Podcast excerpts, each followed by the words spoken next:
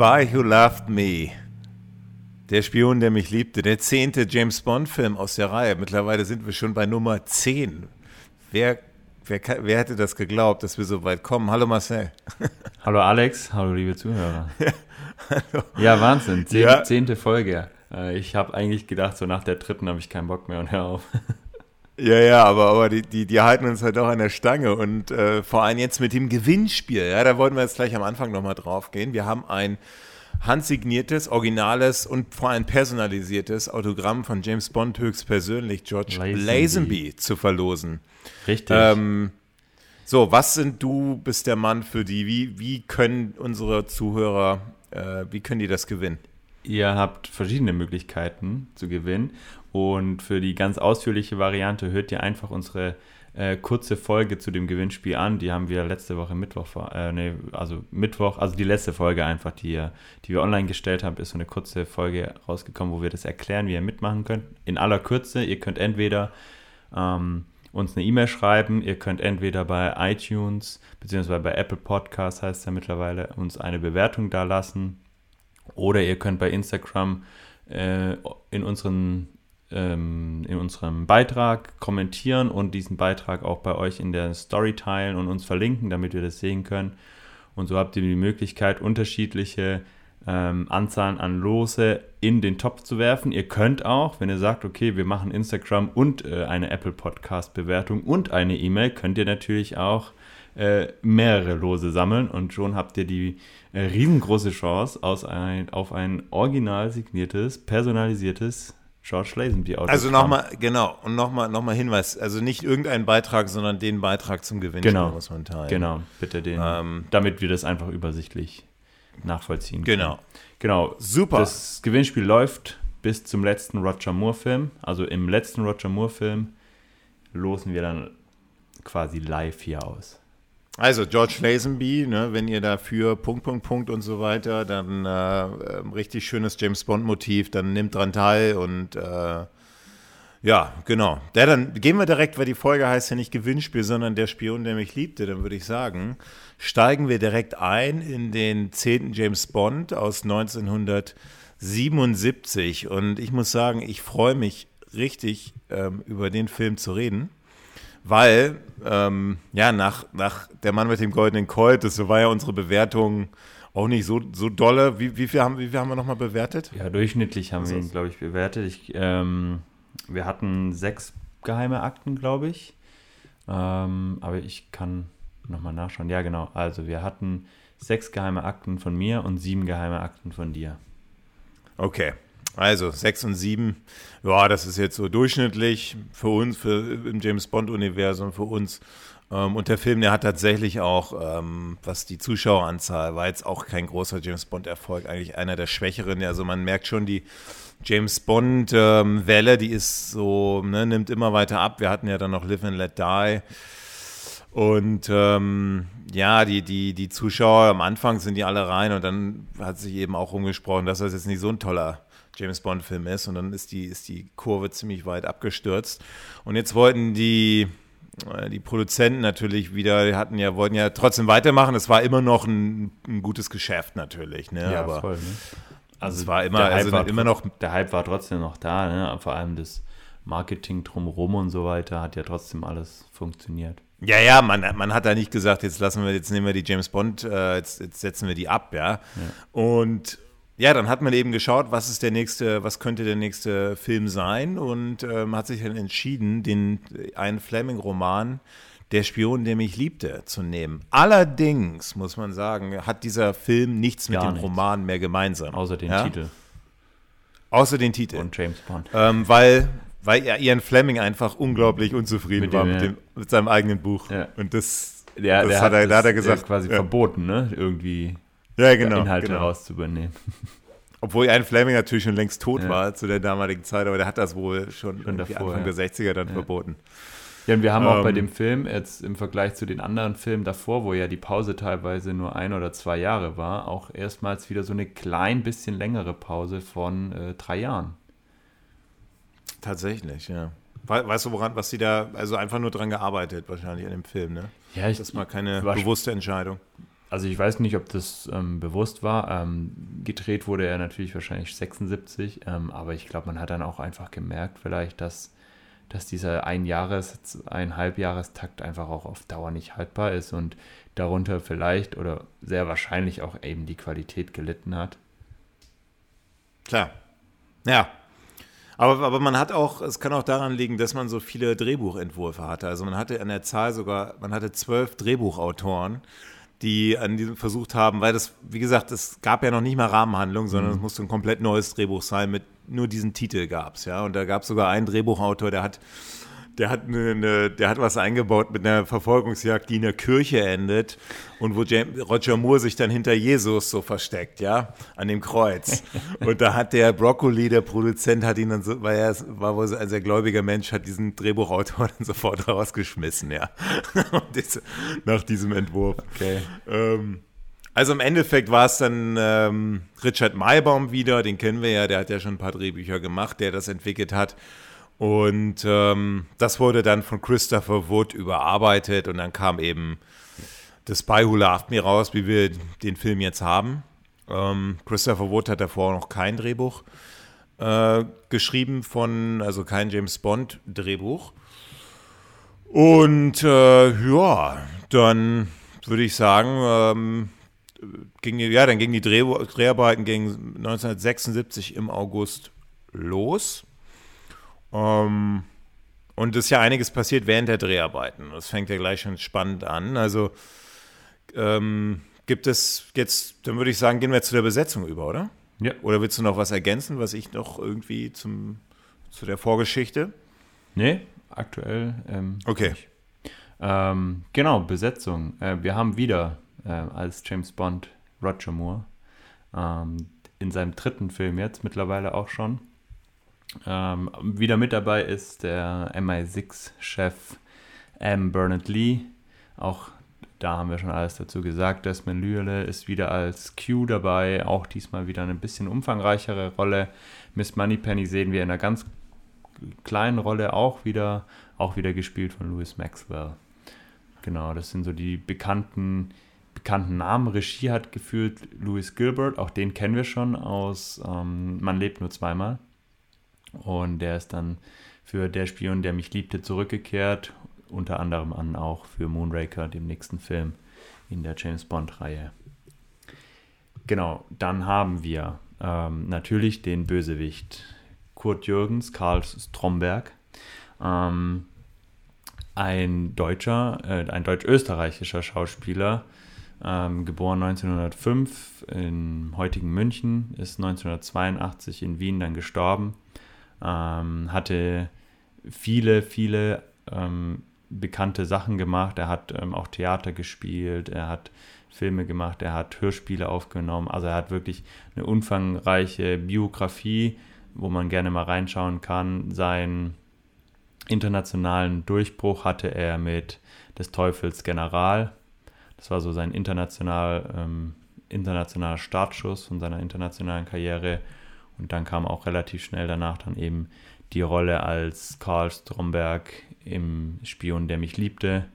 Und um das schon mal wegzunehmen vorweg, ich finde, er hatte die, die Rolle wirklich sehr, sehr gut ähm, gespielt und die Rolle generell des Stromberg ist wirklich, finde ich, sehr gelungen. Wahnsinn, ja. Also der Kurt Jürgens ist echt eine absolute Legende und vor allem passt auch so gut zu dem, zu dem Stromberg, ja. so, ja. Also ja. mit dem Hintergrund und ja. äh, Wirklich der Wahnsinn. Ja. Genau, und ähm, du hast ja schon angesprochen, dass es verschiedene, verschiedene Drehbuch- oder sehr viele verschiedene Drehbuchentwürfe auch gab. Und ein Entwurf sah eigentlich auch vor, dass man quasi statt Stromberg äh, wieder Blofeld nehmen würde.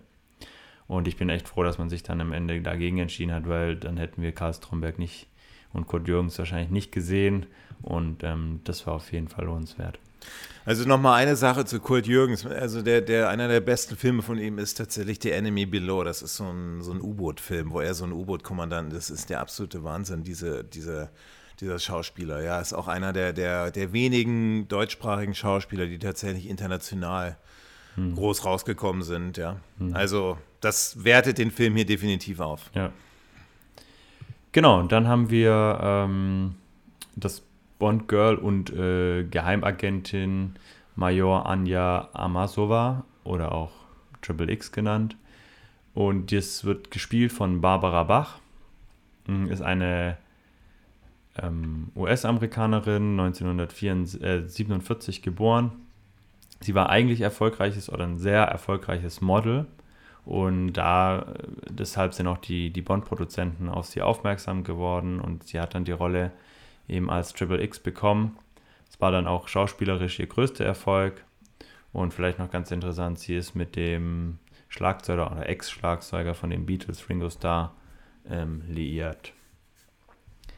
Genau. Er ist schon noch der Schlagzeuger. Also es gab ja nie einen anderen Schlagzeuger. Ja, aber äh, die Beatles gibt es ja nicht mehr, so meinte ich das ja, jetzt. Ja. Ähm, okay. Zumindest wüsste ich das nicht mehr, dass es die noch gibt. Also naja, ob ich mit dir einen Musikpodcast machen würde, weiß ich jetzt ja, noch nicht. Ich glaube okay. Ich glaube, da würden wir zu weit auseinandergehen. Ja, ja. Belassen wir es bei James Bond, unserem, unser, unserem Kompetenzbereich. Genau, dann haben wir noch ähm, den Gegenspieler, den Bösewicht, äh, Handlanger quasi und wahrscheinlich mit die legendärste Handlanger-Rolle, die es äh, bis jetzt bei James Bond gab, den Beiser, gespielt von Richard Keel er hat gelebt 1939 bis 2014, war US-Amerikaner. Er wurde durch die Rolle des Beißers weltbekannt. Ähm, nicht nur er, sondern auch die Rolle war einfach so unfassbar beliebt. Ähm, für mich gesprochen, ich finde die Rolle immer noch super gigantisch und wenn das in einem heutigen Film gemacht werden würde, würde ich behaupten, hätte er genauso einen Erfolg wie damals. Ähm, auf jeden Fall äh, eine tolle Rolle. Und also vor allem äh, der, der Regisseur, ja, oh, gerade bei diesem Film, der hat irgendwie nach wenigen Tagen mit den Einstellungen von mit Richard Kiel hat der äh, Genickschmerzen bekommen, mhm. weil der Richard Kiel halt immer so groß war genau. und dann musste der immer nach oben gucken, ja. Genau, und das ist, ähm, wollte ich gerade sagen, es ist nicht nur im Film so, sondern er ist wirklich 2,18 Meter groß gewesen. Er war wirklich auch sehr ähm, ähm, mächtiges, mächtiger äh, Mensch äh, vom Körperbauch ähm, also es ist nicht nur irgendwie so mit Einstellungen getrickst worden, sondern er war wirklich tatsächlich so von der Statur. Und ähm, wir sehen ihn ja auch in Moonraker dann noch einmal und ganz markant für sein, für sein, ähm, für sein Kunstgebiss meinst genau, du, ne? für seine Rolle ist dieses Kunstgebiss. Ähm, also er, er hat vorhin selber, er hat vorhin selber immer, ähm, musste er, also er konnte dieses Gebiss wohl nur wenige, vielleicht eine Minute tragen, weil er dann immer würgen musste. Ja, also es war echt genau. so ein, aber er meinte dann später, ich habe mal ein Interview gesehen, wo, ich glaube, mit Roger Moore war das zusammen oder so, wo Roger Moore sich irgendwie darüber lustig gemacht hat oder so, dass er immer fast gekotzt hat. Aber er meinte dann irgendwie, ja, das wäre gar nicht so schlimm gewesen, weil, äh, hallo, er durfte bei James Bond mitspielen. Das war irgendwie ja, so, so ja. eine tolle Sache. Da war das, war das eine kleine Sache.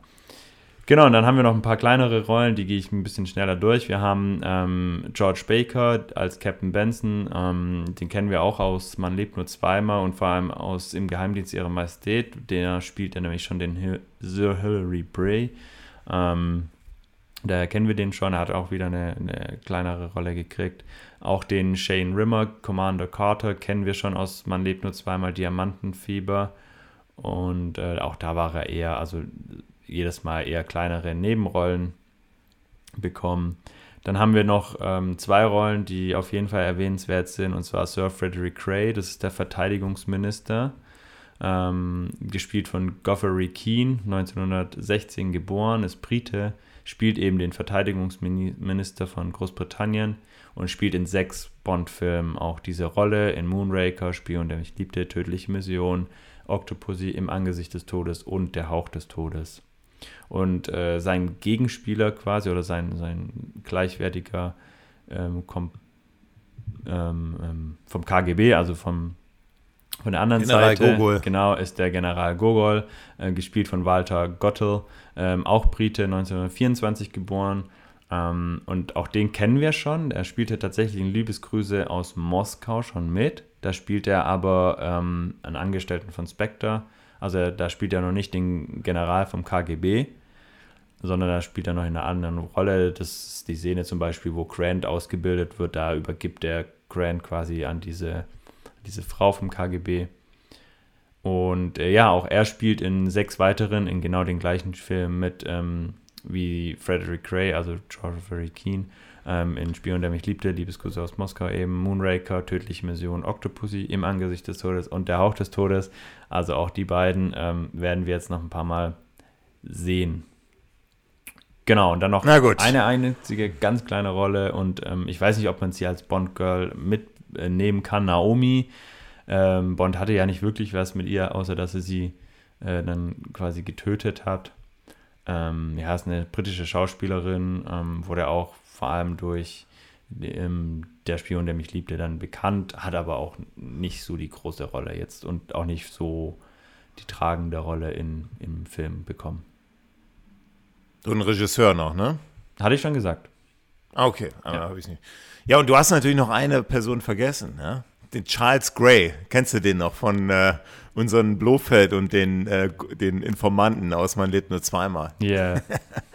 der spielt nämlich diesmal, der ist der, der, der, An der Ansager dieser Pyramidenshow. Stimmt, ja. Also er ist, ist nur so eine Stimme. Ja. Aber muss man also dicker man, Buddy von man sieht ihn gewesen zumindest sein. nicht. Ja, ja. Ja, dann würde ich sagen, steigen wir direkt in den Film ein. So. Wir sehen eine, wie immer, unsere, unsere Gun-Barrel-Sequence. Und diesmal haben wir was anderes. Diesmal ist was Besonderes. Weißt, und weißt du, von was ich spreche? Ja, die Musik. Oder? Okay, da kannst du. Ja, und? Und noch was anderes. Und noch was anderes. Okay. Äh. Erstmals sieht man James Bond jetzt nämlich mit, mit, mit äh, Smoking und Fliege. Und davor immer mit Krawatte oder ohne? Genau, ja. Ah, okay. Nee, ist mir tatsächlich nicht aufgefallen. Also, ja, mir, auch nicht, bis ich, bis ich tatsächlich, also ich musste da mal länger, habe mir gedacht, irgendwas sieht anders aus und genau das ist der, das ist der Grund. Okay. Ja, also, nee, mir ist nur die, die Musik direkt ins äh, Ohr gestochen, die ein wenig, also es war trotzdem das James Bond Theme, aber in einer leicht abgewandteren Version, ein bisschen elektrischer. Ne, elektrischer, wir haben ja die Zeit, das war ja damals äh, so Ende 70er. Also zum einen, weil wir, wir haben ja nicht mehr John Barry genau. diesmal, der hat nämlich, ähm, das waren glaube ich Steuergründe, wieso er nicht diesen Soundtrack gemacht hat. Also dann hat man gesagt, jetzt nimmt man den äh, Marvin Hamlish ja. und der hat sich eben orientiert, Ende 70er, da war ja Disco Fever, äh, so Gees und so waren mhm. da so angesagt und das zieht sich eigentlich durch den kompletten Film, Film durch, ja. diese diese Disco, diese Disco-Sounds, ja, und ähm, also dieses, diese, diese sehr äh, tanzfähigen Disco-Sounds. Und das hörten wir auch schon bei der, bei der, bei der Gun Barrel genau. Sequence, ja. Also das ist das Tolle bei James Bond, der, die gehen einfach immer mit der Zeit und deswegen kann man sich so alte Filme nochmal so angucken, weil das so ein, ja, das gibt einem halt so ein Gefühl von der Zeit, von dem Zeitgeist, ja. Genau. Also, aber sonst äh, hat sich da nicht viel getan. Ja, und dann haben wir verschiedene, verschiedene Einstellungen. Ja, es fängt an mit einem, einem U-Boot, ja, so ein, so ein und ähm, ja, also da, da irgendwas hat mich jetzt erinnert, also dann, dann sehen wir ein U-Boot und dann, dann, das ist ganz ähnlich wie bei, also erinnert mich ein bisschen an Man lebt nur zweimal ja. erinnert. Ja. Ne? Ja, der ganze Film. Ja, ja, eigentlich, also, also eigentlich diese, diese Idee, dass so ein U-Boot verschluckt wird, mhm. das war bei meinem Leben nur zweimal dann eben das Raumschiff. Der, der das Raumschiff, ja. ja. Irgendwie äh, nicht sehr, eigentlich nicht sehr kreativ, oder? Weil diese Idee ist ja eigentlich mhm. schon, schon mal, ist ja auch. Äh, ja, habe ich, ja, also, hab ich tatsächlich auch überlegt, ob das jetzt äh, einfach irgendwie quasi umgeschrieben worden ist auf, auf, ähm, auf U-Boote und Wasser statt Weltraum und äh, Raumschiffe. Aber ähm, am Anfang weiß man ja noch gar nicht so genau, was mit diesem U-Boot wirklich passiert ist. Ähm, das weiß man. Es ist ja, derselbe, ist ja derselbe gegen, Regisseur auch, gegen ne? Ende. Bei mein Erlebnis. Ja. Ähm, weiß man natürlich erst, erst gegen Ende, aber ähm, ja, das U-Boot wird quasi von so einem Dampfer verschluckt, was man erst am Ende erfährt. Aber es hat schon, also der ganze Film ähm, hat immer wieder starke Ähnlichkeiten zu Man lebt nur zweimal und da werden wir nachher auch nochmal drauf eingehen, zumindest ich bei meinem Fazit, ähm, was das ja, was das bedeutet. Mhm. Für mich zumindest. Ja. Ja, dann haben wir, dann, dann gibt es da so ein paar Telefonate ne, zwischen, dem, zwischen MI6 und ähm, ja, also dann, ja, dann schwingt es nach, dann haben wir ja nochmal den Gogol, ne, dann geht's ja nach, geht's nach Moskau und dann heißt es, ähm, wie heißt das? Ich glaube, ein Atomboot, äh, U-Boot, äh, unser Atom-U-Boot ist verschwunden. Und nicht unseres, sondern das, was, Genau, das ist also das amerikanische. Es verschwinden zwei. Ne? Also das einmal das von den Briten. Das ist, glaube Ja. ich, das erste, das man sieht. Und dann sieht man ja auch die Aufregung von den, vom, vom MI6 und beziehungsweise vom Verteidigungsminister von Großbritannien. Und dann passiert quasi das Gleiche nochmal von der Sowjetunion. Und dann sieht man Ja, die genauso auch, wie bei, genau, genauso also es ist im das- Prinzip genau, Stru- genau das Gleiche. Nur, dass man halt noch nicht weiß, wo, wo die hin verschwunden sind. Die haben irgendwie sowas wie einen Stromausfall, tauchen auf und dann auf einmal sehen sie irgendwas, was der Zuschauer aber noch nicht zu sehen bekommt. Ähm, genau, und dann sieht man eben, wie beide, beide Großmächte ähm, versuchen, dem nachzugehen. Ja gut, und dann wird halt eben, und jetzt haben wir ja schon den erst, die erste Andeutung, ja, dann der Spion, der mich liebte, jetzt ähm, will nämlich der, der KGB auch sein, wie der MI6 das mit seinem, mit seinem James Bond macht, will der KGB das auch mit äh, dem besten Agenten machen. Genau. Und das ist eine ganz witzige Einstellung, weil wir sehen dann erstmal so jemand, der dem Roger Moore ja doch sehr ähnlich sieht, ne, im Bett mit der, mit der Barbara Aber Bach. Ich habe zuerst gedacht, ich- ich- der sieht, das hat, oder? Ja, ich fand sogar, dass er ähm, George Lazenby aus Im Geheimnis ihrer Majestät fast noch ähnlicher sah. Also, das, also es bedeutet ja, die haben das absichtlich gemacht, ja, ne? Ja, auf jeden Fall. Die haben gedacht, die, weil die, die wollten, das finde ich einen witzigen Trick, die wollten den Zuschauer natürlich ähm, ein wenig, ein wenig, ähm, ein wenig in die Irre führen.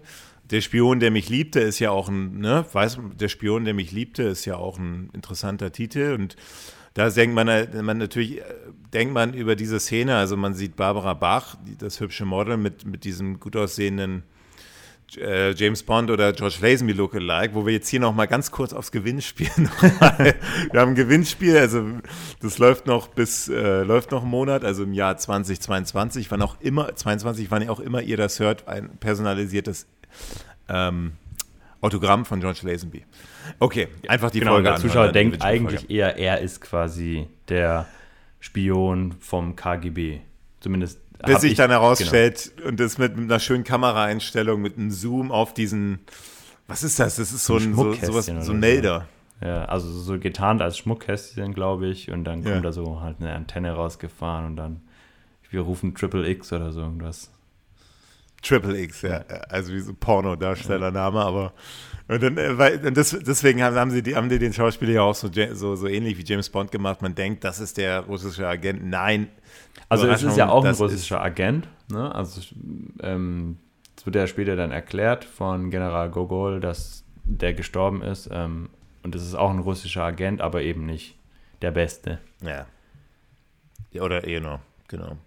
Ja, das fand ich eine fand ich eine witzige Szene. Und da, ähm, und dann haben wir einen Schnitt auf, ja, diesmal ist es dann äh, MI6, der seinen besten Agenten zusammenruft, also Roger Moore. Mhm. Und ja, Lee ist natürlich auch im Bett mit einer Frau. Das ist im Prinzip genau Ähm, die gleiche Szene, nur eben nicht KGB, die amerikanische sondern MI6. Sichtweise. Genau. Äh, die, die britische Sichtweise. Genau.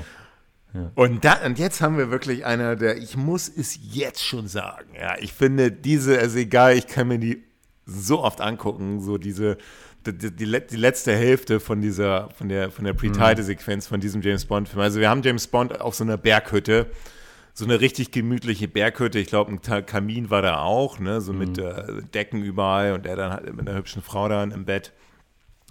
Und ähm, Ja, muss dann los. ja, da bekommt er, er bekommt er halt auch ein MI6-Angebot, äh, kommt er hier äh, ähm, ein Angebot, er, er muss, er muss irgendwie los, so, ne, wir brauchen sie. Ja, auf, also Und dann- die Art und Weise, wie er das kriegt, finde ich auch sehr gelungen. Also aus der Uhr kommt so ein, so ein äh, Band raus, wo dann draufsteht, dass er sofort kommen muss. Ja, ein Telegramm. Ja. Ja. Also das ist so ein, so ein, das ist zum einen eine coole Idee und wie er danach aufsteht und dann, was sagt sie dann? Er sagt dann so, äh, sie sagt, ich brauche dich doch, James. Und er sagt dann irgendwie, England braucht mich auch, oder wie war das genau? Ja, genau. Und, und er dann in seine Skier schlüpft und einfach diesen Diesen Also- knallgelben Anzug anzieht. Super schick, super schick. Zu damaligen, also den fand ich echt diese Kontrast zwischen diesen weißen Schneebergen und diesem gelben Anzug. Ich finde finde das genial. Das ist so toll. Und dann stellt sich halt auch raus, weil, weil die Frau dann, die lässt die ja zurücklässt, die geht dann auch an so ein, so ein, so ein Mikrofon, also mit Walkie-Talkie und sagt dann, er, was sagt sie, ist gerade gegangen? Ja, er ist jetzt gerade losgegangen. Also es scheint, er, er, wird jetzt auch gerade, er wird verfolgt. Hm. Und dann haben wir eine von Willy Bogner Jr. eben wieder so eine Skisequenz, eine, eine Verfolgungsjagd mit diesem ganz neuen James Bond Sound von Marvin Hamlisch, dieser Disco James ja. Bond Total gut. Also hat mir Echt? super gut gefallen. Okay. Ja, du dir nicht? Nee. Tatsächlich nicht. Also diese Skiverfolgungsjagd, ähm, wir hatten das ja schon bei Im Geheimnis ihrer Majestät. Ähm, da hat mir tatsächlich die, ähm, bis auf das Ende von der Skiverfolgungsjagd, hat mir die im Geheimnis ihrer Majestät ein bisschen besser gefallen. Die war ein bisschen interessanter, fand ich. Ähm, und ich glaube, dass es vor allem daran lag, dass mir die Musik nicht gefällt. Ähm, also diese, es, die, ja, du hast ja vorhin schon gesagt, das ist so ein bisschen ähm, an die Zeit angepasst worden, so ein bisschen Disco, ein bisschen elektronisch ähm, gemacht. Nicht alles, ne, nicht immer, sondern nur manchmal. Und bei dieser Skisehne ist es eben so. Und mir persönlich, ich kann mit dieser Art nicht so viel anfangen. Also mir persönlich hätte da ein klassisches äh, Theme deutlich besser gefallen. Ja, das war damals äh, modern und damals war das bestimmt auch beliebt und so. Aber ähm, aus meiner jetzigen Retro-Sicht finde ich, ähm, mag ich es nicht so sehr. Es ist halt, es ist halt Geschmackssache. Ja. Also ich finde zum Beispiel die Musik der Bee Gees, ja, Saturday Night Fever und diesen ganzen Kram, äh, Tragedy, Tragedy und, und so weiter. Ich finde die Musik klasse mhm. und ich finde, das war halt genau die Zeit. Ne? Und wenn die dann so ein James Bond-Thema schon so so machen. Ich finde, das finde ich mutig, definitiv ist mutig, aber wir, die hatten jetzt nun mal einen anderen, äh, einen anderen ähm, Composer, der, der John Barry ja. hätte das, glaube ich, nicht so gemacht. Nee. Und ähm, ich finde, also es ist Geschmackssache, ja. da kann man jetzt nicht sagen, dass es gut oder schlecht ist. Ich finde, es ist ein mutiger Schritt, mal jetzt äh, so krass an den, sich an den Zeitgeist zu orientieren. Ähm, also wir haben auf jeden Fall deutlich schlechtere Soundtracks noch ähm, vor uns. Ähm, die dann wirklich daneben gegriffen haben. Es war jetzt nichts, wo man sagt, oh Gott, das ist ja ganz furchtbar. Aber für mich persönlich ist es einfach so, wo ich sage, okay, ich hätte es anders besser gefunden. Also die Skiverfolgung an sich, die finde ich deutlich besser, dynamischer, weil die, weil die flüssiger ist als die von Im Geheimnis okay. ihrer Majestät. Da gibt es weniger Schnitte und ein paar Stunts, so wo er sich so umdreht und äh, mit diesen Skistöcken da schießt. Mhm. Ich finde das eigentlich sehr gelungen, so eine sehr flüssige Sequenz. Ähm, und dann haben wir eben am Ende natürlich diesen legendären ja. Sprung, ja. Also der, der, das Ende ist natürlich fantastisch. Und da ist ja dann auch wieder die, ähm, also da ist ja die Musik dann kurz aus. Ähm, und, und da können wir, also lass uns mal, lass uns mal, bevor, bevor wir jetzt, jetzt bist du schon am Ende dieser Stunt-Szene. Also zum einen, ähm, das wurde in Kanada gedreht, an dem Tafelberg, der ungefähr 1000 Meter hoch ist. Und das gehört, also damals, das war der teuerste Stunt der Filmgeschichte. Ja, hat auch den mhm. neuen World-Rekord und so im Bungee-Jumping. Und die haben den, diese Szenen eben, die mussten die, weil das Wetter wohl immer schlecht war. Und die, die haben da wohl echt, hat so viel Geld verschlungen, also eine halbe Million allein diese Szene zu drehen, weil eben das Wetter nie perfekt war. Und du weißt ja selber, Marcel, bei dem, ne, beim, beim Kamera und so, wenn, das, wenn die Belichtung halt nicht gut ist, das kann dir alles ja, versauen. Ja, ja, da kannst, kannst vergessen. Und, und die, die Belichtung immer schlecht. Und da haben sie irgendwie und weißt du, du kannst ja so eine Szene nicht hundertmal drehen. Es gab ja nur einen Bungee-Jump, ja, ja. Der kann ja nicht, der kann ja nicht hundertmal ja, diese Szene wiederholen, ja. Die müssen ja immer wieder hochfahren und so weiter. Und die haben den, die haben die trotzdem ein paar Mal drehen müssen, bis es geklappt hat. Und äh, dann hat es aber geklappt. Und ähm, also es war Wetter so ein fünf Minuten Window und dann jetzt, jetzt gehst du los. Und dann haben die ihn springen lassen. Und dann öffnet sich der Fallschirm mit der, mit der, mit der Great Britain Flag. Und super genial. Einer der, ich finde meiner Meinung nach einer der einprägsamsten Pre-Title-Sequenzen, mhm. Stunts generell in der Bond-Geschichte, oder? Mhm. Also ich finde, äh, ich finde ihn auch richtig, richtig gelungen und ähm, echt spektakulär und auch, also auch, dass es dann die britische äh, Flagge ist und ähm, ja, sehr, sehr, sehr cool auf jeden Fall und ähm, toll gemacht. Auch, also es, es, ging ja bei dem, bei dem Stunt äh, nicht, nicht ganz, also das war ja eigentlich äh, ein bisschen anders geplant. Der Fallschirm sollte eigentlich deutlich früher aufgehen schon. Er fliegt ja auch relativ lange ohne Fallschirm, ähm, weil der sich nicht direkt ge geöffnet hat. Also es war gar nicht so in echt geplant und dann, ähm, aber das macht diesen, diesen, diesen Stunt natürlich nochmal spektakulärer, ne? dass es so lang äh, freier Fall ist von, von diesem Stunt. Ne? Ja. Ähm, und der Fall schon quasi so spät erst aufgeht. Ähm, auch wenn das nicht gewollt wird, aber gewollt war, aber es ist natürlich äh, im Nachhinein ähm, sehr, sehr gelungen. Aber was, was du gesagt hast mit der Musik, ich finde die Musik auch richtig, die setzt nur falsch ein. Die okay. hätte einen Tick später einsetzen müssen, weil die setzt schon ein, wenn der Fallschirm noch nicht mal drauf, wenn du noch nicht mal weißt, dass es eine Great Britain, Britain Flag mhm. ist. Also ein Tick später. Und der, die, die hätte einen Tick später, genau wenn man weiß, oh, Great, Great Britain Flag, Great Britain Flag. Mhm. Und dann, der hätte besser gepasst. Ich fand dieses, der war ein bisschen zu früh dran. Okay. Also ich also es hat mich echt, das ist eine echt, das hat mich echt gestört. Okay. Ja. Also ist mir zum Beispiel jetzt nicht aufgefallen. Oder hat mich jetzt nicht gestört. Ja, ja, das ist halt eine, ich, also wenn man die Szene, wenn ich dir jetzt zeigen würde mit dem James Bond-Thema, ein bisschen, erst wenn sich der Fallschirm richtig geöffnet hat, mhm. da würdest du auch sagen, du hast recht. Ja, wahrscheinlich also hast du jetzt passt. Von, von, allen, die das noch nie gestört hat, hast du es jetzt von allen versaut. Ja, wahrscheinlich. Weil ja, alle wahrscheinlich. jetzt darauf achten werden beim nächsten Mal und sich dann denken, scheiße. Naja, naja. Aber auf Gut, jeden Fall äh, toller Stunt und ich, ich finde, wenn man es so dann, dann im Gesamten betrachtet und der Stunt ist natürlich das Herausragende, ist es auch die erste so richtig spektakuläre Eröffnungsszene durch diesen Stunt eben. Also ich finde, wir können sogar so weit gehen, dass es bisher eigentlich fast die, die beste, beste, weil wir hatten ja immer, in den letzten neun Filmen hatten wir immer eigentlich, jedes Mal kam immer bei uns beiden so diese leichte Kritik der Pre-Title-Sequenz ja. durch, ja, weil die nie wirklich richtig mhm. überzeugend mhm. war. Und in diesem Fall finde ich diese Pre-Title-Sequenz. Cool, ähm, Sie erzeugt Spannung, der, also weil, weil, man nicht, nicht, nicht so genau weiß, okay, was, was ist genau passiert. Ähm, man hat so ein bisschen die Erinnerung an, ähm, an Man lebt nur zweimal. Ähm, Gut, nee, also, für mich ja. persönlich ist die, ist die Musik nicht ganz so gelungen wie bei, bei vielen anderen, aber äh, mit diesem Stunt ist sie natürlich, macht sie sich natürlich unsterblich. Hm.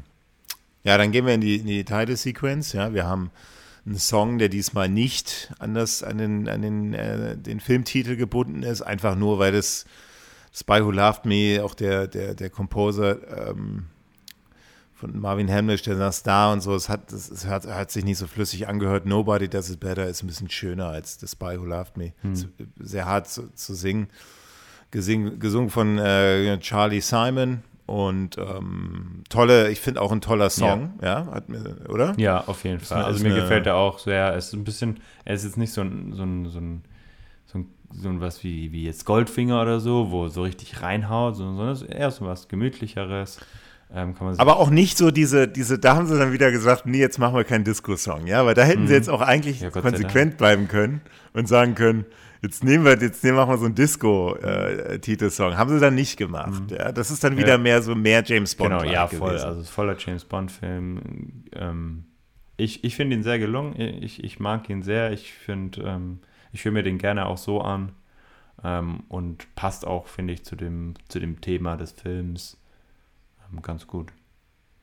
Wir haben, wir haben dann eine Sequenz, die keine Schnitte hat, ja. Wir haben wieder, wir haben diesmal verschiedene so, so Tonübungen mit Pistolen, sowas. Ja, eigentlich die, relativ viel Bekanntes wieder mit dabei.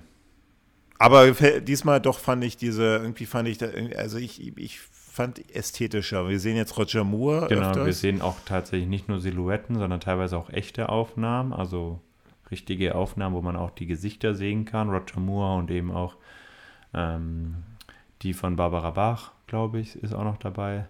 Ähm, ja, wir haben natürlich dann diese, dieses Gegenspiel immer, ne? Genau. So, so Great Britain und, und Russland. Also wir haben teilweise ja. rote Farben da drin mit so, mit so russischen ja. Soldatinnen.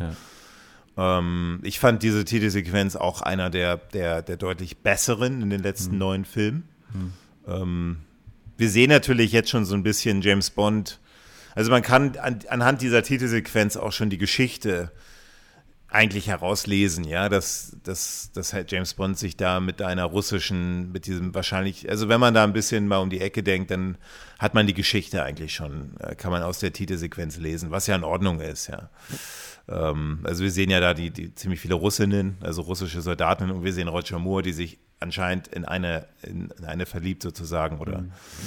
ähm, mit ihr quasi, mit ihr geht, ja, mit ihr dann da Liebeleien austauscht. So. Und da kann man sich ja. natürlich schon denken, dass das das Story-Konstrukt ist. Aber wahnsinnig gelungene, toller Song und äh, Maurice Beiner natürlich wieder, äh, der bisher auch alle äh, Titelsequenzen ähm, gemacht hat.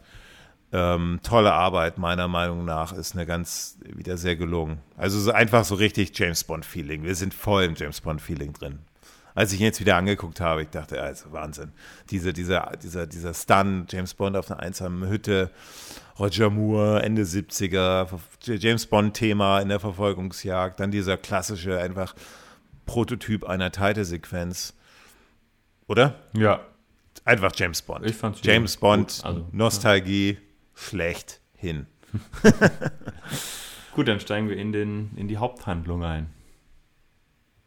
Ja, mit der hübschen, mit der hübschen äh, Major Anja Amasova die sich wie James Bond bei M dann eben ihr, ihr, ihr Briefing sozusagen einholt mhm.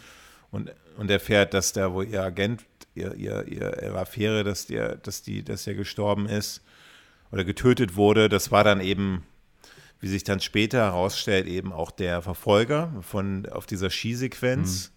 Mhm. Österreich. Ähm, wo ich finde, irgendwie, das haben sie eigentlich nicht richtig auserzählt, ja. Das ist so ein also so ein bisschen, okay, das war jetzt, aha, das war der, die Affäre, der andere Agent, der, der russische Agent, okay, der James Bond verfolgt hat. Also wieso hat jetzt James Bond, wieso wurde ja. erstmal ja. der, der genau. James Bond von dem russischen KGB verfolgt? Ja. Warum? Das so, wurde ne? leider nie behandelt. Das fand ich auch ein bisschen schade. Ja, also das hat nicht, das war jetzt so ein bisschen unklar. Und diese Geschichte, dass, dass sie ja quasi, dass sie quasi dann in Roger Moore oder in James Bond sich verliebt und, und er der Mörder ist ihrer, ihrer, ihrer ehemaligen Affäre oder ihres, ne, ihre russischen Kollegen, in, denen, in die sie auch verliebt war. Das war, wird jetzt immer nur so angeschnitten, das wurde nicht richtig auserzählt, aber ja. Also willst du, willst du die Geschichte ganz kurz, also worum es geht? Es geht eben um diesen Genau, es um geht die, um die äh, U-Boot-Ortung, ja. Genau, also ähm, die zwei U-Boote sind, sind verschwunden und sowohl der KGB als auch der MI6 ähm, haben ja dann quasi ihre Agenten ausgesandt und versuchen, ähm, dem auf den Grund zu gehen, wo die sind, was mit denen passiert sind. Und die Spur führt eben dann nach Kairo, wo man quasi. Und jetzt müssen wir jetzt also noch nie so weit. Ja, also wo, wo, wo man quasi so ein Ortungssystem vermutet, ähm, beziehungsweise man hat da irgendwie gesehen, dass das, ähm, das, oder man hat entdeckt, dass irgendjemand mit so einem Ortungssystem auf dem Schwarzmarkt handelt ähm, und dem möchte man jetzt nachgehen. Ja. Und diese Szenen, die behandeln eben diese, diese, diese, diese Geschichte. Wir sehen dann auch äh, kurz, ähm, wir sehen dann auch das erste Mal an Stromberg wie er in diesem, diesem äh, palastartigen äh, Gebäude sitzt, wie, wie, wie äh, an so einem ganz langen Tafeltisch und solche zwei, so eine zwei, was ist das, ein Lakaien eigentlich da oder seine zwei, ja, zwei Mitarbeiter, Forscher, die eben, ja, Doktor und Professor, die, die dieses Ortungssystem eben entwickelt, entwickelt haben. haben. Genau. Ähm, wie, wie er, wie er, wie er wie er, wie er mit denen spricht und dann aber eben, weil das Ortungssystem ist eben abhanden gekommen und ja, Blofeld bringt dann, hat dann diesen Blofeld. diesen, diesen, äh, äh, äh, ja, ähm, Stromberg. Der, der, der Stromberg hat dann den, hat dann diesen Aufzug, der, der unten quasi eine, eine Falltür hat. Und da wird dann, was ist das, eine Sekretärin, die dann ja, da im Aufzug fährt? Sekretärin, Freundin. Und dann da, nicht, wird nicht definiert, aber auf jeden Fall hat sie die, die Sachen verkauft. Genau, und dann, und dann wird sie von den, also dann landet diese, diese, diese, dieser Tunnel von dieser Fahrstuhl, der landet dann direkt in so einem Haifischbecken. Ja, also. Und auch das hatten wir ja schon öfter, ne? Haifischbecken und Hai. Ja, das ist ein James Bond-Element, ja. ein klassisches. Und dann haben wir auch, dann sehen wir auch, wie, das ist mal so ein Modell, das sieht man schon sehr deutlich. Wir sehen dann auch diese Station, in mhm. der James Bond, äh, in dem Strom, in der Stromwelt, so eine, so eine wasserartige, das sieht eigentlich hat ein bisschen was von Krieg der Welten, so dieses, so eine sehr, diese Station, was ist das ja, eigentlich? so wie so ein also Tenta offiz Tentakel. Offiziell ist es also seine Forschungsstation, also die Forschungsstation von Stromberg. äh, sehr puristisch gestaltet. Ähm, ja, wie so eine, ja, keine Ahnung, an was das erinnert. Bisschen, also mich hat es jetzt eher an eine Bohrinsel erinnert. Oder ja, oder an einen Oktopus oder so. Ja, an so eine, genau, so einen ja. Tentakel-Oktopus ja. also und so. Aber das finde ich auch mal. Ähm, auf jeden Fall sehr, sehr spannend. Ja, und dann haben wir eben den, dann sehen wir jetzt auch mal die Introduction ja, von einem der, der, äh, der krassesten, also wir, Blofeld, äh, Stromberg weiß jetzt auch, ich werde mich wahrscheinlich des Öfteren jetzt versprechen, mit Stromberg und Blofeld. Also sie wollten ja Blofeld eigentlich auch nehmen, aber aus rechtlichen Bedenken ne, gab es ja diese Drehbuch mit Feuerball und so, da haben wir ja schon mal ähm, ja. erwähnt, hat man dann doch gesagt, wir nehmen jetzt einen neuen Namen. Ähm, und ja, da sollen jetzt auch seine Handlanger auch mal schauen, so einfach dieses Ortungssystem, das wieder quasi in die eigenen Hände zu bekommen. Und jetzt schickt Stromberg seine eigenen Handlanger mhm. los. Das ist einmal der, ja, das ist einmal so ein, so ein, so eine, so ein, so ein Glatz, Glatz, so ein Glatzkopf. Ja. Einfach ziemlich, eigentlich ziemlich unscheinbarer Typ. Und dann also kommt er durch diese Tür. So ein typischer Kämpfertyp, also einer, der einem die, die, die Glocke die Faust auf die Glocke. Ja, so ein, wo der Anzug auch irgendwie, wo der also so ein Schrankanzug halt, ne? mhm. so ein richtiger Schrank und, und wir sehen dann das erste Mal auch diesen, diese, diesen imposanten Beißer, ja, der dann da, der so eine komische, habe ich auch nie verstanden, der hat ja irgendwie so eine Beule im, äh, nee. äh, auf seiner Stirn, ne? Was ist das eigentlich genau? Äh, keine Ahnung, habe ich mir noch nie gefragt, ob das, äh, ob das eine Bedeutung hat. Also so eine, so eine Art Boiler halt. Ja. So, das sieht aus wie so eine, als, also sieht aus wie eine heftige Beule. Ist, aber das, ich glaube, der Schauspieler hatte nicht, das lag echt, die haben das, oder war das der Schauspieler, der eine hatte? Ich glaube nicht. Ich also glaube, bei den Bildern, die ich so von ihm kenne, ist es mir nicht so stark zumindest aufgefallen wie bei den James Bond-Filmen. Hm. Aber es kann vielleicht sein, dass es schon so ein, dass es so ein bisschen bei ihm war. Und dass es dann irgendwie noch so ein bisschen markanter wurde. Also ich glaube mhm. tatsächlich, also wenn man jetzt sich so ein bisschen die Bilder anschaut, so ein bisschen hatte er tatsächlich da so ein, so ein Böbbelchen.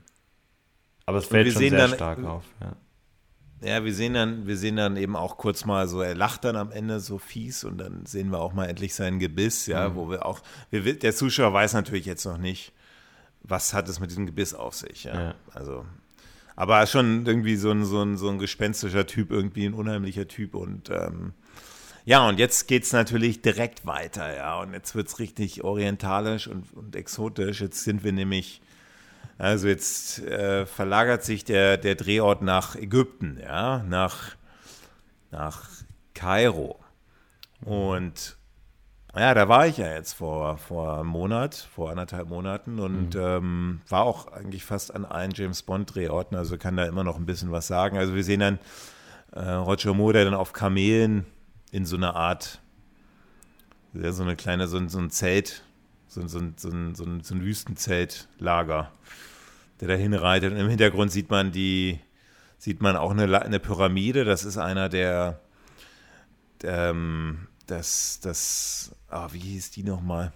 Das waren nicht die, das sind nicht die Pyramiden von Gizeh, sondern die Pyramiden, die vor Gizeh gebaut wurden, so als erstes Modell. Sieht man im Hintergrund ein bisschen, wenn man mal genau drauf achtet, aus, hinter so einer Oase. Und ja, James Bond trifft da seinen, was ist das eigentlich? Ist das sein Agentenfreund oder ist das irgendein, irgendein Kontakt, den er hat? Ja, das ist irgendwie so ein Kumpel von ihm, ähm, die, die irgendwie zusammen schon mal was zu tun hatten. Man kennt ihn jetzt aus den Bond-Filmen nicht. Ich weiß nicht, ob man ihn vielleicht, wenn man die Bücher gelesen hat, in den, in den Film, äh, in den Büchern sieht. Ähm, ja, woher die sich kennen, wird äh, nicht so richtig deutlich. Ähm, ja, aber den trifft er eben und ähm, der sagt ihm quasi, wo er zu suchen hat. Mhm. Und dann ist James Bond in der, in dieser, in dieser Moschee. Ja, dann, dann geht er in so eine Moschee. Also man sieht so eine Moschee und genau die kann man auch noch besuchen. Die ist, ähm, also wir haben dann zwei Drehorte. Wir haben dann zum einen ähm, diese, diese, also es, es nennt sich jetzt, es nennt sich äh, Gayer Anderson Museum. Das ist diese, das ist da, wo diese Prügelszenen stattfinden. Und die, das liegt direkt in, in so einer riesen, in so einer riesen Moschee und da kann man, ist ganz toll, kann man sich angucken. Das ist ein bisschen holprig, dahin zu fahren. Das liegt wirklich im, in Old Cairo drin. Und ja, dann haben wir diese tollen, sieht eigentlich alles aus wie ein Studio, ja, diese tollen äh, orientalischen, diese Innenaufnahmen, ja. Mhm. Mit diesen Schießern. Und das sieht eigentlich aus wie ein Studio, aber das nennt sich, das ist das Gayer Anderson Museum. Dieser Gayer Anderson Museum war, ist, ist eine, ähm, da hat so ein, das benannt nach so einem britischen Sanitätsoffizier, der da, der da gewohnt äh, hat. Und ähm, als ich jetzt da war vor anderthalb Monaten, das sieht noch, es ist eins zu eins genau so, wie James Bond da, da war. Also da stehen genau dieselben Möbel noch und äh, da hängen auch noch Teppiche an der Wand. Das ist wirklich der absolute Wahnsinn. Das kann man sich mal angucken. Wenn man da das Gayer Anderson Museum und da habe ich natürlich auch, also mit diesem Springbrunnen in der Mitte und diese ganz viele verschiedene Räume und dann kannst du dann aufs Dach auch raufgehen, auf okay. diese Dach, Dachterrasse und da kannst du dir dieses Minarett anschauen, der Moschee. Und ähm, da, da kannst du auch, da sind ganz wenige Touristen, das ist nicht so bekannt. Also wenn ihr, jeder, der in Kairo ist und äh, James Bond-Fan, unbedingt dahin, kann man ganz alleine, ist kein anderer Mensch, da zahlt man irgendwie 5 Euro Eintritt und dann landest, kannst du da ein bisschen richtig äh, Roger Moore nachspielen. Ja, habe ich auch, habe ich dir ja geschickt, ne? ja. Ne? diese eine Treppenhausverfolgungsjagd. Ja. Äh, häng, hängt sogar noch dasselbe Foto oder was, das ist an der Wand und so, habe ich dann nachgespielt. Echt der, cool. der, der Wahnsinn, ja. ja. Mega cool auf jeden Fall. Dass das immer noch so, so ist. Klar. Ja, ja James Bond ja, dann haben wir halt, quasi auf der Suche nach ähm, einem Mann namens äh, Fickish und äh, da, wo du jetzt gerade angesprochen hast, was man ja auch noch besuchen kann, äh, meint er, ihn zu treffen, treffen zu können. Und er trifft dann auf seine Assistentin oder Frau, ähm, die ihn bittet, noch zu warten, ähm, weil sie ihn quasi auch in einen, in einen Hinterhalt locken möchte. Und er da erschossen werden soll. Und die Frau überlegt sich dann irgendwie nochmal nochmal anders und auf dramatische Art und Weise sagt sie nein und dreht sich dann so in diesen Schuss rein. Und das fand ich jetzt ein bisschen übertrieben, aber ähm, tut, der, tut der Handlung jetzt nicht, nicht irgendwie ab oder so. Ähm, ja, aber ist quasi der, der Mordversuch an James Bond, den er überlebt, auf der Suche nach Fekesh.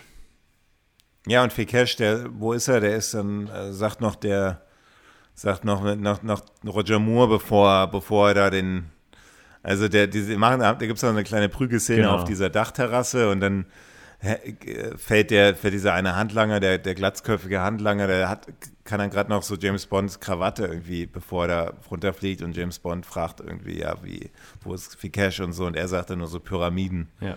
und fliegt, fliegt dann natürlich runter und eine, ja, was meinst du? Wie, wie, wie gefällt dir diese, diese Ägypten-Sequenz bis hierhin. Also ich finde die, die ähm, Drehorte und die, die Locations echt super. Ne? Also sehr orientalisch, sehr stilvoll alles. Ähm, das zieht sich über den ganzen Film, finde ich. Ähm, erinnert wieder stark an, an vergangene Filme, wo das wirklich super abgestimmt war. Ähm, da haben, finde ich, die, vor allem die letzten zwei Filme so ein bisschen ähm, im, am Set-Design vermissen lassen, beziehungsweise es ist ja kein Set-Design in dem Sinne, sondern einfach ein gutes Location-Scouting gewesen. Ähm, das gefällt mir so Echt, super hat dir, gut. Hat dir, dies, hat, dir, hat dir, weiß ich nicht, also das war jetzt aber kein Kritikpunkt von dir, die Mann, Mann mit dem goldenen Colt, die Thailand. Doch, doch, das, also das war gut, aber ich meine jetzt gerade so die Innenaufnahmen, ne? Also dieses, ja. diese Innen, die, die, diese Halle, du hast jetzt gesagt, das ist eine Moschee in echt ähm, oder ein Museum. Ähm, das finde ich einfach, sieht super toll aus und super spannend. Ähm, und ähm, ja, die Prügelszene, Prügelszene fand ich, also es gab schon schlimmere, aber die ist wieder so ein bisschen schlecht vertont worden, also so ein bisschen übertrieben, ne? mit so Pam, Puff, Pam.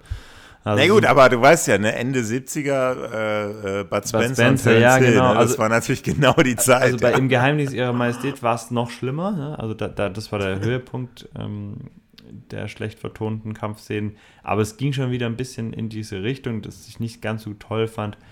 Ähm, aber ansonsten war das, war das cool. Ich fand es dann auch lustig, wie er sich quasi an dieser Krawatte noch, noch festhält und James Bond ihn dann quasi einfach die Krawatte wegschlägt, er dann da runterfällt. Ähm, hat, auf, äh, hat auf jeden Fall Laune gemacht, weiter zu gucken. bis jetzt. Pyramiden. So, und dann gibt es einen Schnitt natürlich auf die tollen Pyramiden von Gizeh, 4000, fast 4000 Jahre alt. Und ähm, ja, da haben wir schon mal drüber gesprochen, diese Lichtshow, die man da sieht. Also jeder, der die Lichtshow besuchen will, die man dann im Film sieht, die gibt es immer noch. Und die ist genau so wie in dem Film. Eins zu eins. Die, die, die, die Sprech, also alles ist genauso. Die, die, die, äh, die haben irgendwie, also wie aus den 60 es ist irgendwie eine Lichtshow, die gibt es schon seit den 60ern und die wurde nicht einmal modernisiert. Ist- die kann man in, ja, Ist auch die Musik, die da kommt, äh, ja, Teil dieser Musikshow oder dieser Lichtshow? Oder ist, die, ist diese Musik von James leicht Bond? abgeändert. Okay. Also die Musik, die gibt es ja auch auf dem offiziellen Soundtrack drauf. Mhm. Ähm, die ist leicht abgeändert, aber das äh, weißt du, also die ist, also vom Stil, ich sag mal so, von der Atmosphäre her ist das eins zu eins. Mhm. Ja, eins zu eins. Du denkst so, also auch diese Stühle, es sind wahrscheinlich noch genau dieselben Stühle wieder aus 77. Und du denkst echt so, wann kommt hier, da passiert jetzt gerade, da ist jetzt ein Beißer, der da an dieser, in diesem, äh, diesem Höheneingang da, der da, da gerade jemand umbringt oder jetzt kommt gleich Roger Moore um die Ecke. Weil das, das ist eine Lichtshow, die natürlich auch nachts stattfindet und ähm, 15 Euro. Also jeder, der in Kairo ist, weil man denkt ja immer auch bei den Pyramiden, die würden so weit äh, irgendwo in der Sa ganz außerhalb liegen, ja. Also sind aber echt am Stadtrand von Kairo, ne? Also das ist eine, also es ist wahnsinnig. Also klar, Pyramiden guckt man sich. Warst du schon mal in Ägypten? Nee. Es ist eine, es ist, es ist schon spannend. Also ich bin da, also so, so, so Pururlaub ist eine Sache, aber so eine, so ein bisschen, sk- so ein bisschen hier so, so Sehenswürdigkeiten, das ist echt beeindruckend, was man da sieht. Es ist ein bisschen anstrengend, weil du hast natürlich um diese Py- Pyramiden diese ganzen Kameltreiber, die dir da irgendwie Geld abknöpfen wollen. Das ist anstrengend. Ähm, aber das zu sehen, solche, diese Pyramiden, diese, diese, was die da, die, man weiß ja immer noch nicht, wie die das genau gebaut haben, ne? Das, also mit, mit irgendwelchen Flaschenzügen und so, also so, man weiß es einfach noch nicht, weil das so, ist so beeindruckend. Es ist äh, nicht ohne Grund einer der, der sieben Weltwunder, der alten Ja, Weltwunder ja. und, ähm, und schön, dass die, die natürlich musste, wenn James Bond in Ägypten spielt, dann müssen natürlich auch das, muss das mit reinkommen, aber dass die da diese Lichtshow da ausgewählt haben auch und, äh, Aber ich finde, das ist sehr gelungen. Wahnsinn. Also sie haben das sehr gelungen gemacht, weil ähm, sie, sie haben ja quasi am Anfang, äh, also man hört ja immer diese, diesen, diesen Sprecher ähm, und ähm, dann gibt es ja immer wieder so die, diese Lichtstimmung, die sich ändert und man sieht dann auf einmal nur so schwarz und dann kommt da dieser Beißer in diesem grünen Ja, aber Licht. das ist ja das Geile, dass die nicht einfach nur wieder. gesagt, ja, aber das ist ja das Tolle, dass die nicht gesagt haben, wir bauen das jetzt als Element nur ein, Mhm. so im Hintergrund, sondern wir machen diese Show als Teil der Geschichte, ja. ja. Also das ist ja so ein bisschen diese, diese, diese, diese, dieser Witz dabei, dass Beißer plötzlich auftaucht, Ja. dass, dass diese Verfolgungsjagd, die ganz kleine, Ja. die da stattfindet, dass dann, wenn das Licht ausgeht und dann geht's wieder an, dann ist derjenige weg und so Ja. diese, dieses Katz-und-Maus-Spiel. Ja. Und ich finde, Die integrieren ist, das. Ja, genau. Das ist total gut. Und, und ähm, also ich finde es auch sehr, sehr gelungen. Ähm, mag ich total gerne, ähm, wie Beise da immer wieder auch mit dem Licht spielt, weil er sich so gefühlt schon damit auskennt, ne? Weil Bond ist ja eher überrascht, so, "Hö, jetzt ist dunkel geworden und Beise hat eher so, hat man eher so das Gefühl, er weiß jetzt, was passiert und äh, wie es hier, es hier läuft und ähm, ist da deswegen auch so im Vorteil und auch die Triple X ist so ein bisschen ähm, ja, als würde sie schon alles kennen, ist da relativ gechillt unterwegs. Und ähm, ja, der Einzige, der so ein bisschen ins Schwitzen kommt, außer ähm, eben der Fekirsch, ähm, ist tatsächlich so ein bisschen James Bond, weil er so ein bisschen hinterherläuft, hat man das Gefühl. Aber finde ich spannend. Super Szene, Ja. super, äh, ganz, atmosphärisch und ähm, ich weiß nicht, woher dann diese komischen Handlanger, diese russischen KGB-Handlanger noch von ihr ist kommen. tatsächlich auch so ein bisschen, wo, wo ich, und die waren auch danach nie wieder zu sehen, ne? Also die haben da ihren Auftritt für, weiß ich nicht, zehn Sekunden, wo sie, Werden ich fand's cool vermöbelt. gemacht, weil sie tritt einen Schritt zurück und in dem Moment kommen die raus, aber man fragt sich schon so, hä, wo sind die jetzt her? Und danach tauchen die einfach nie wieder auf und äh, sind weg. Ähm, bisschen merkwürdig, aber ja. Ja, warte mal, jetzt musst du mir aber nochmal helfen. Also dieser Fikesh, Ja. der, was, also, ne, wer, also jetzt, das war ja Fikesh, ne? der in dieser Höhle dann gestorben Aber- aber- ist. Vom Beiser. Aber wer, aber wer war dann, aber er ist ja nicht derjenige, der, der die Dinger verkauft. Der kommt ja erst in der nächsten Szene, der, der das Ortungssystem auf dem Schwarzmarkt verkauft. Das ist ja nochmal jemand anderes. Genau, also der, das ursprüngliche ähm, Ortungssystem hat ja diese Assistentin von Stromberg quasi verkauft. Genau. Und ich habe das zumindest so verstanden, dass sie das quasi an Vercash weitergegeben hat. Und der war sozusagen so ein Zwischenmann von dem ähm, Kalber. Also Kalber, genau. Von diesem ja, Mann, den ja. wir dann in diesem Restaurant Max Kalber, ähm, gespielt von Vernon Dottkreff, keine Ahnung, wie man das ausspricht, ähm, französischer Schauspieler, ähm, der, die man in diesem Restaurant trifft. Ja, und dieses, diese Restaurantszene, also jetzt nimmt der Film ja richtig, also der, die Qualität, die, die, die wird ja, geht ja immer weiter zu. Jetzt haben wir mhm. diese Restaurantszene mit James Bond in einem Smoking. Ja. Roger Moore, finde ich, sieht auch echt blendend aus, auch trotz, der ist ja fast, glaube ich, der ist ja fast schon 50, mhm. ja, als er das gedreht hat. Mhm. Ähm, Barbara blenden Bach aus. Super. Ja, und dann haben wir ja diese Szene, diese, diese, diese Spannung zwischen den beiden. Genau. Ja, also sie ist ja auch hinter dem Kalber dann her. Da arbeiten sie ja noch nicht zusammen, sondern gegeneinander. Ja, aber diese Spannung halt, ne, diese mhm. zwei Geheimdienste, die dann beide dasselbe Ziel haben ja. eigentlich ja. und die kommen und Roger, äh, äh, James Bond kommt sich kommt dann mit ihr dann immer näher und versucht dann auch sie ein bisschen zu ver, ja, zu verführen oder eigentlich zu verführen nicht, also schon nee, so ist eher so, so ein Geblänkel zwischen beiden, so so Sticheleien, so ja, aber er hat schon, er verfolgt schon sein Ziel. Er will sie nicht jetzt, das ist ja nicht sein primäres Ziel, sie rumzukriegen, nee, sondern wirklich diese. Mhm. Man, der, also er ist nicht einer, ja auch, der sie ne? jetzt. Also man erfährt ja auch, dass ja. sie sich wohl schon kennen. Also man, sie, sie sagt ja, also er sagt ja irgendwann, die Frau, äh, sie, sie hätte gern irgendwo so ein Getränk und sie sagt so, oh, sie sind gut informiert. Er hätte gern Wodka Martini geschüttelt, gerührt. Und er sagt dann so, oh ja, sie sind wohl auch gut ähm, informiert. Dann sagt sie so, ah ja, Mr. Bond. Und also sie kennen sich. Man hat es wahrscheinlich voneinander schon gehört, weil es sind ja die Besten vom KGB und vom MI6. Deswegen hat man wahrscheinlich auch ähm, eine gewisse ähm, ja, Zuneigung zueinander, weil man sagt, wow, das ist quasi mein, mein männliches und mein weibliches Pendant. Naja. Nur halt für die, also es ging ja, geht ja dann auch immer wieder darum, dass es quasi, dass sie das, das, den gleichen Job haben, nur für unterschiedliche konkurrierende Firmen. Naja. Also weniger so ein kalte, kalte Krieg ähm, Szenario, ne? Hm. Wie es davor eigentlich genau, war, wenn man gar nicht. zweimal also der wird Fall ja dann auch dann, dann deutlich, als die, als, also später im Film dann noch, als quasi dann M und ähm, und ähm, Gogol, Gogol ähm, quasi zusammenarbeiten. Da sagt er auch Gogol, glaube ich, nochmal, es ist, es ist ein Anbruch einer ganz neuen Zeit, Zeitgeschichte. das ist interessant so. eigentlich, weil, weil ja Ende der 70er, also der Kalte Krieg war ja nicht vorbei, ne? mhm. ne? Aber der war weniger jetzt, mhm. also die, die Kuba-Krise und alles war ja vorbei alles. Und also diese, diese, diese Spannung haben wahrscheinlich ein bisschen abgenommen. Oder nicht wahrscheinlich, haben abgenommen. Ja. Aber bei Man lebt nur zweimal war das ja schon anders. Ähm, aber so, ja, sie, jetzt. Sie bekommen jetzt auf jeden Fall zum ersten Mal diesen Mikrofilm zu Gesicht von, ähm, von diesem Max Kalbar und ähm, möchten diesen gerne erwerben. Und er wird dann ans Telefon gerufen. Und man sieht als Zuschauer schon, dass Beiser da irgendwie unterwegs ist.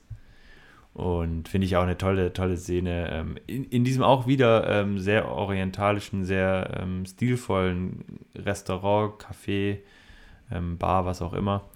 Ähm, wie er dann an so eine Telefonzelle geht. Ne? Also heute auch unvorstellbar, äh, dass es so einen ganzen Raum mit Telefonzellen gibt, wo man sich irgendwie telefonieren kann, aber einfach sehr stilvoll und ähm, ja, da schlägt Beißer dann ein erneutes Mal zu.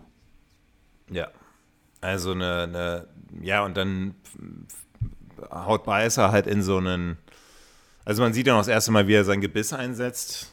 Ähm, also er beißt dann in die, in die Halsschlagader. Hm. Und, ähm, und er flüchtet dann in so einen Lieferwagen, wo James Bond dann auch hinten einsteigt und dann Genau, James Bond sie, merkt es gerade noch ähm, und ja. ähm, rennt dann hinterher. Und dann geht's los und dann, und dann fährt dieser Wagen los und die denken ja, sie sind unbeobachtet yeah. oder Weißer weiß es nicht, Weißer hat aber, das ist eine schöne Szene ja, auch, wie er dann schön, da im Führerhaus sitzt und, und einfach Mit die abhört ja. bei der Mikrofon. Ja, und, und, und ich finde es auch schön, dann, schön, wie er dann immer so lächelt, ne, so. Da merkst du schon, dass Beißer nicht so doof ist, mhm. vielleicht wie man so meinen könnte. Mhm. Also es ist nicht so ein hohler Handlanger, ja. sondern der weiß schon, was er macht. Ja. Der ist schon Profi. Ja, auf jeden Fall.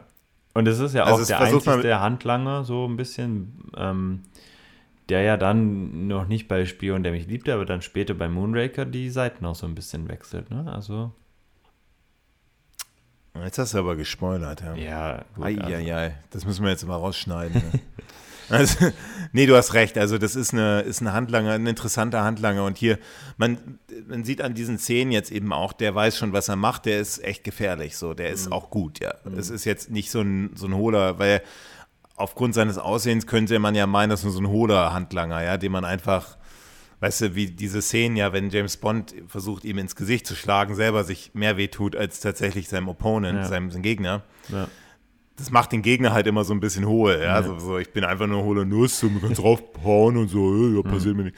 Aber, aber, aber Beißer ist schon nicht ganz ohne. Ja, und er ist halt auch, im, also ganz viele so, ähm, wenn ich da an Grant denke, ne? also Grant haben wir ja auch lange gesprochen über, über Sympathie und Ansympathie, ähm, wo wir sagen, ja, im Zug, wenn er dann so redet, dann wird er ja fast schon sympathisch und davor redet er nicht, da finden wir ihn nicht so sympathisch, sondern eher so, oder auch jetzt bei Spectre, ähm, ähm, ich weiß gar nicht, wie der heißt, der äh, von diesem Wrestler gespielt, ähm, Batista. Batista, Dave genau. Bautista. Ähm, das sind ja auch so unsympathische Charakter, ne? Also gespielt.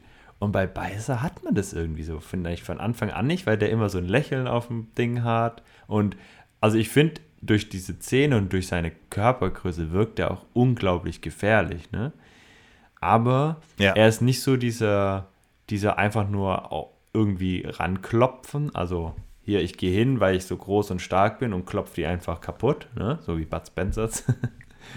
ja, sondern er überlegt sich ja schon immer wieder irgendwas, ne? Also, und auch die Szene, wo, wo er dann quasi die belauscht in diesem Lieferwagen, fährt er ja dann quasi in so einen in so eine Ruine. Es ist, das gibt es ja auch. Ne? Nein, Was also ist es das ist, genau? es ist der also, Tempel von Karnak. Also es ist nicht nur irgendeine Ruine, das ist einer der, der krassesten Sehenswürdigkeiten eigentlich auf der ganzen Welt. Okay. Also die ich in meinem Leben gesehen habe. Das, Aber da war ist- ich auch kurz. Aber es ist beschädigt, oder? Also es sieht zumindest in den Filmen. Ja, nein, das ist, eine. Ru also, ist Ru- das ist immer noch so, eine habe ich dir geschickt. Ja, okay. Das ist eine, also Karnak-Tempel nennt sich das. Das Ja, ist so die, die, einer der größten Tempelanlagen in Ägypten, liegt bei, bei Luxor, das ist so am, ja, ziemlich nah am, am östlichen Nilufer. Und diese, diese, diese Tempelanlage, wenn man da durchläuft, das ist also eine ganze, es ist eigentlich eine kle- kleine Stadt, ja. Und die Okay, ist noch so gut erhalten. Und diese ganzen, diese Säulen, nach, die nach oben gehen, da, da muss man sich halt mal vorstellen, auch an dem Eingang, da hast du dann diese, diesen Eingangsbereich, dann hast du da diese ganzen Statuen mit, von Ramses dem Zweiten und ähm, diese ganzen Obelisken und so. Das ist Okay, also da dann wahnsinnig- wohl noch, also da gibt es ähm, noch sehr viel mehr, als man dann im Film auch zu sehen bekommt. Ja, also das ist eine viel mehr und das ist eine ganz tolle Sehenswürdigkeit. Also Okay. total beeindruckend, wenn man da, wenn man das sieht auch noch unverändert aus. Klar ist ja auch Ja, schon äh, fast 3000 Jahre Ja. alt. Das entwickelt, also der Film ist jetzt ja, das ist ja wie gestern, als ob der gestern gedreht wurde, Ja. aber du siehst selbst diese Steinformation oben, so lose Steine noch. Ich habe ich hab dir ja auch da so ein Video geschickt. Ich Ja. habe dir natürlich auch Roger Moore nachgespielt, diese eine Kameraeinstellung. Hm. Und da oben auf diesen Säulen, da liegt so ein lose oder etwas loserer Steinbrocken und den sieht man im Film gut und der ist immer noch da, ja. Also der ist auch so in fü- 50 Jahren jetzt oder 40, wie lange äh, ist das? 53 Jahre? Hm. Nee, 43 Nee. Jahre hat sich nichts verändert. Und also ist der Karnak-Tempel super beeindruckend. Das ist auch, wenn ich, wenn du, wenn man in Ägypten ist, kleine James Bond-Reise, St- Stöpsel ins Ohr, ein bisschen, ein bisschen James Bond, äh, der mich liebte, Soundtrack rein und richtig eintauchen. Ist noch alles, wie es war und eine ganz tolle Erfahrung hatte ich da. Sehr cool. Auf jeden Fall merkt man da auch, dass er ja nicht einfach nur so ein Draufklapper ist, sondern sich da auch überlegt, wie er sie jetzt quasi so ein bisschen ähm, in die Irre locken kann und ähm, läuft dann quasi den beiden einfach weg und läuft durch diese, durch diese Säulen und Statuen durch und ähm, läuft quasi so eine Route, dass sie ihn irgendwann aus den Augen verlieren. Man sieht ihn dann nur irgendwann oben langlaufen und von oben dann äh, quasi auch angreifen. Ähm, und ähm, ja, ich finde, die Rolle von Beißer ist einfach also grandios. Es ist super toll, Ja. weil er immer so ein, so ein Lächeln auf dem Gesicht hat, weil er nicht einfach nur dieser stumpfe Klopfer ist, sondern weil er auch so ein bisschen mitdenkt, sich was überlegt, wie er, wie er die Leute umbringen kann oder um die Ecke mitbringen kann. Und man hat auch immer das Gefühl, wenn er diesen, diesen zu diesem Biss ansetzt, ne, zu diesem Nackenbiss, ne, also wie so ein bisschen wie am Vampir, ne, hat er immer noch so, zumindest für mich, immer noch so ein Lächeln dabei auf den, auf den Wangen, wo man denkt, so, ah, jetzt freut er sich so richtig, dieses, das zu machen. Also so, der hat, also das ist ein ganz interessanter, weil der eben nicht so dieser, genau, hast, hast ja alles richtig ja. gesagt, dieses, dieses, du hast keine Antisympathien für ihn, weil, also nicht so viele wie bei anderen Handlangern, mhm. wie diesem Grant zum Beispiel. Oder Grant hat den, als er angefangen hat zu sprechen bei From Last, da ja. hat man ja auch gedacht, eigentlich ein netter Kerl. also, aber, aber die, aber, trotzdem, aber, er ist schon eigentlich ein lieber Kerl, genau. der Beißer, Und ne? trotzdem ne? ist er aber so eine Rolle, wo man sagt, oh, er ist schon gefährlich, ne? Also, ist nicht so, dass also, wo sagt, er sich, oh. ja, aber wo er sich, also diese eine Szene, finde ich, da tut man ihm nicht, tut man diesem Charakter nicht Gutes, wo er in dieser Endszene, wo die tatsächlich mit diesem, mit dem Transporter wieder davonkommen und Beißer hebt dann diesen Stein nach oben, diesen, diesen großen Felsbrocken. Und wirft ihn dann auf seinen Fuß. Krass ist und lässt ihn dann fallen und wirft ihn auf seinen Fuß. Mhm. Da macht man ihm so ein bisschen, finde ich, da tut man ihm Unrecht, weil, mhm. weil er ist, da, stellt, stellt man ihn wieder da als diesen Hohlkopf, diesen Hohlkopf, ja. Mhm. Der, der, der so ein tollpatschiger Hohlkopf, der eigentlich gar nicht ist. Mhm. Und das ist so Ja, dieses, gut, könnte man auch sagen, schade. dass die, die Szene davor, wo, wo er quasi sich selbst äh, begräbt, also durch das, dass er quasi dieses, diesen Standfuß hätte er vielleicht auch ahnen können, aber ähm, ja, ich finde jetzt nicht, dass er irgendwie als großartiger, als großartiger Dummkopf rüberkommt. Ja, das haben die eingebaut, damit das, das Publikum irgendwie mal lacht, einen Lacher mal eingebaut, so, hm. die ein bisschen müde sind von Roger Moore-Sprüchen, das wäre ja. auch mal jemand anderes mal. Ja, die, also, wir, die, die, die wir in dem Film auch viel weniger haben, ne? Also in den, in den anderen Filmen hat er, also vor allem ähm, bei. Colt, der Colt, ja. Ja, ich, ich, ich fand es bei, beim Ding, bei bei Leben und Sterben lassen, fand ich es fast noch schlimmer. Ähm, da hat er einen Sprung an dem anderen geklopft, ne? Ähm, da haben wir ja deutlich weniger ähm, Sprüche. Naja, ein bisschen, ser bisschen seriöser, aber genau. immer noch cool. Aber wie, wie genau, so, und, und ähm, das ist, also aus Spion, der mich liebte, das ist der James Bond, ähm, Roger Moore, den ich persönlich auch am liebsten mag. Ja. Genau, jedenfalls können die, die beiden äh, Beißer dann so ein bisschen überwinden und können in diesem äh, Telefon Servicewagen, äh, der schon manipuliert ist, fliehen. Was ich mich da noch gefragt habe, Beiser ist ja quasi, also äh, er kommt ja dann aus diesem Schutt ähm, frei und sie wollen gerade mit diesem, mit diesem Lieferwagen da wegfahren. Und dann reißt er quasi dieses Dach von diesem Lieferwagen auf. Anstatt er einfach die Tür öffnet. Oder anstatt er dann in dieses Loch, das er reingerissen hat, reingreift zu diesen beiden, reißt er danach irgendwie die Motorhaube auf. Wo ich mir dachte so, hä? Ja, das macht Warum? man halt, um, um, halt seine Stärke einfach zu Ja, na klar, ähm, aber also so richtig Sinn hat es nicht ja, ergeben. Ja, ne? klar. Also so, wie so ein, wie so ein Godzilla, ja, ne? so genau Monster, so. einfach, so einfach nur zu zeigen, guck mal, wie stark ich bin. Also man kann natürlich sagen, vielleicht er wollte jetzt den beiden erstmal Angst machen, ne? zeigen, guck mal, wie stark ich bin. Ich reiße hier das Auto in Stücke und danach seid ihr dran. Aber es ist natürlich auch so, man könnte fast schon sagen, es hat schon James Bond-Tradition, dass die Gegenspieler irgendwelche Sachen machen, die sie nicht hätten machen müssen, nur damit Bond irgendwie doch noch entkommen kann. Naja. Hatten wir schon mehrmals. Ja, aber eine gute Feststellung auf jeden Fall ja. wieder. Also sie, sie bleiben dann auch in der Wüste stehen. Da kommt es zu einer witzigen Szene, diese da müssen sie laufen, ja, mitten aus der Wüste heraus mhm. und äh, ähm, wir hören dann die Musik von Lawrence von Ara Arabien, ja, von Arabien. Und das ist ja diese klassische Maurice Jarret, dieses, mhm. dieses und ähm, ist ja ist ja ein Zitat auf einen anderen Film, auf einen Filmklassiker, ja, was man ja auch bei James Bond bisher selten gemacht hat, beziehungsweise noch nie. So andere Filme zitieren, ja, also ja. wirklich eins zu eins. Und das die Hintergrundgeschichte ist, dass die im Schnittraum saßen und ähm, da haben die halt diese Szene so zum Spaß. Da der, der, der, der, das war John Glenn, der den Edit gemacht hat bei dem Film mal wieder. Der, der dann einfach so zum Spaß, ne, weil Roger Moore, im, weißt du, wie Lawrence aus Arabien, da eben die, der muss, muss durch die Wüste. Komm, wir, wir legen jetzt den, den Soundtrack von Lawrence von Arabien drunter. Mhm Und haben natürlich alle gelacht und haben, warum machen wir das denn nicht? Und dann haben sie sich dafür dann doch entschieden, das echt, ähm, haben wir später auch bei, bei Moonraker mit Die glorreichen Sieben auch ein, ein Musikzitat auf einen Filmklassiker. Hier jetzt mit äh, Lawrence von Arabien ähm, fand ich auch natürlich als, als äh, Musik, Filmmusikliebhaber fand ich sehr, sehr, sehr, sehr spannend. Ja, dann sind sie am, in, am, gehen sie auch so ein, so ein ägyptisches so, ein so Nilboot hm. und sie, sie betäubt ihn dann mit so einer ja, Zigarette. So einer weißt du, an Zigarette. was mich das erinnert hat?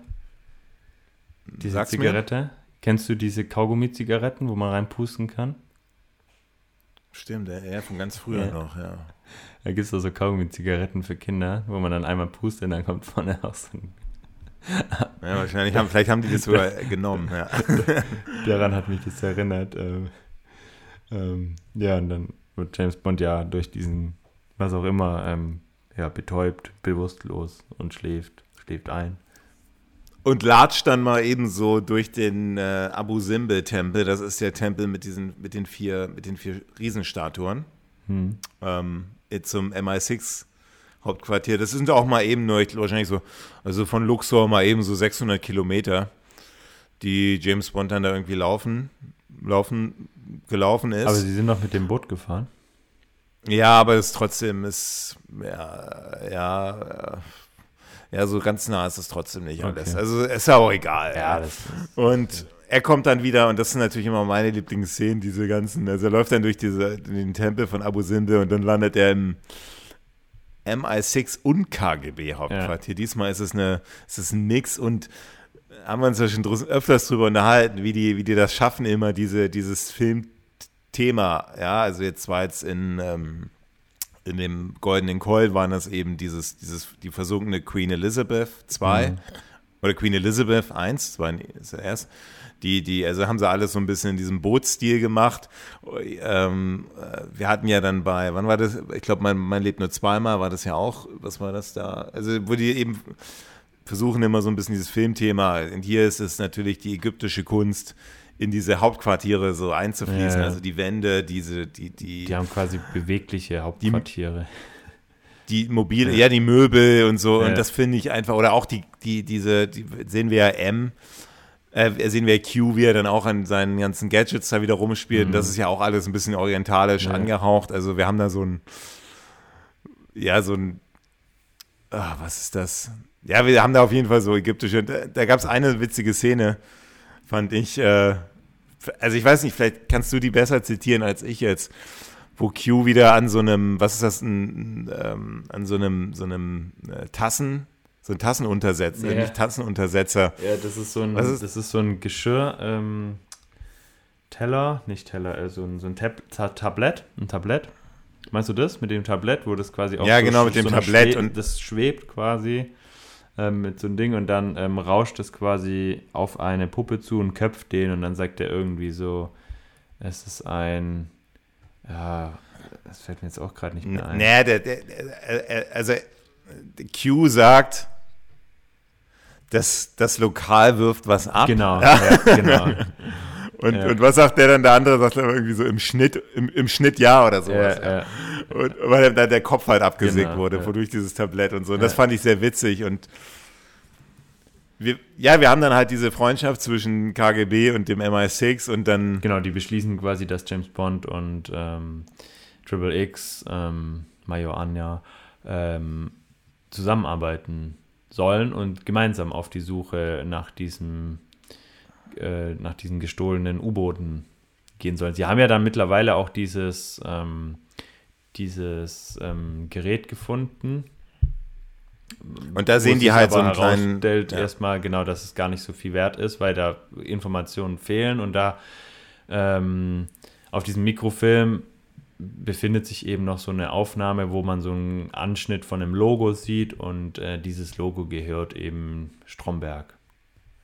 Und diese Firma, also diese, diese, diese Scheinfirma, die genau. er da genau. halt hat. Oder ist ja keine Scheinfirma eigentlich, also Meeresbiologe. Genau, Meer, genau die, also die gehört zu Stromberg, die sieht man auch immer wieder in dem Film. Das ist dieser Fisch. Ähm, und dadurch kommen die quasi auf, auf Stromberg. Ähm, Sizilien, ja. Also wir ja. haben davor und dann sind sie, sind sie in dem Schlafzug, da gibt es so eine kleine.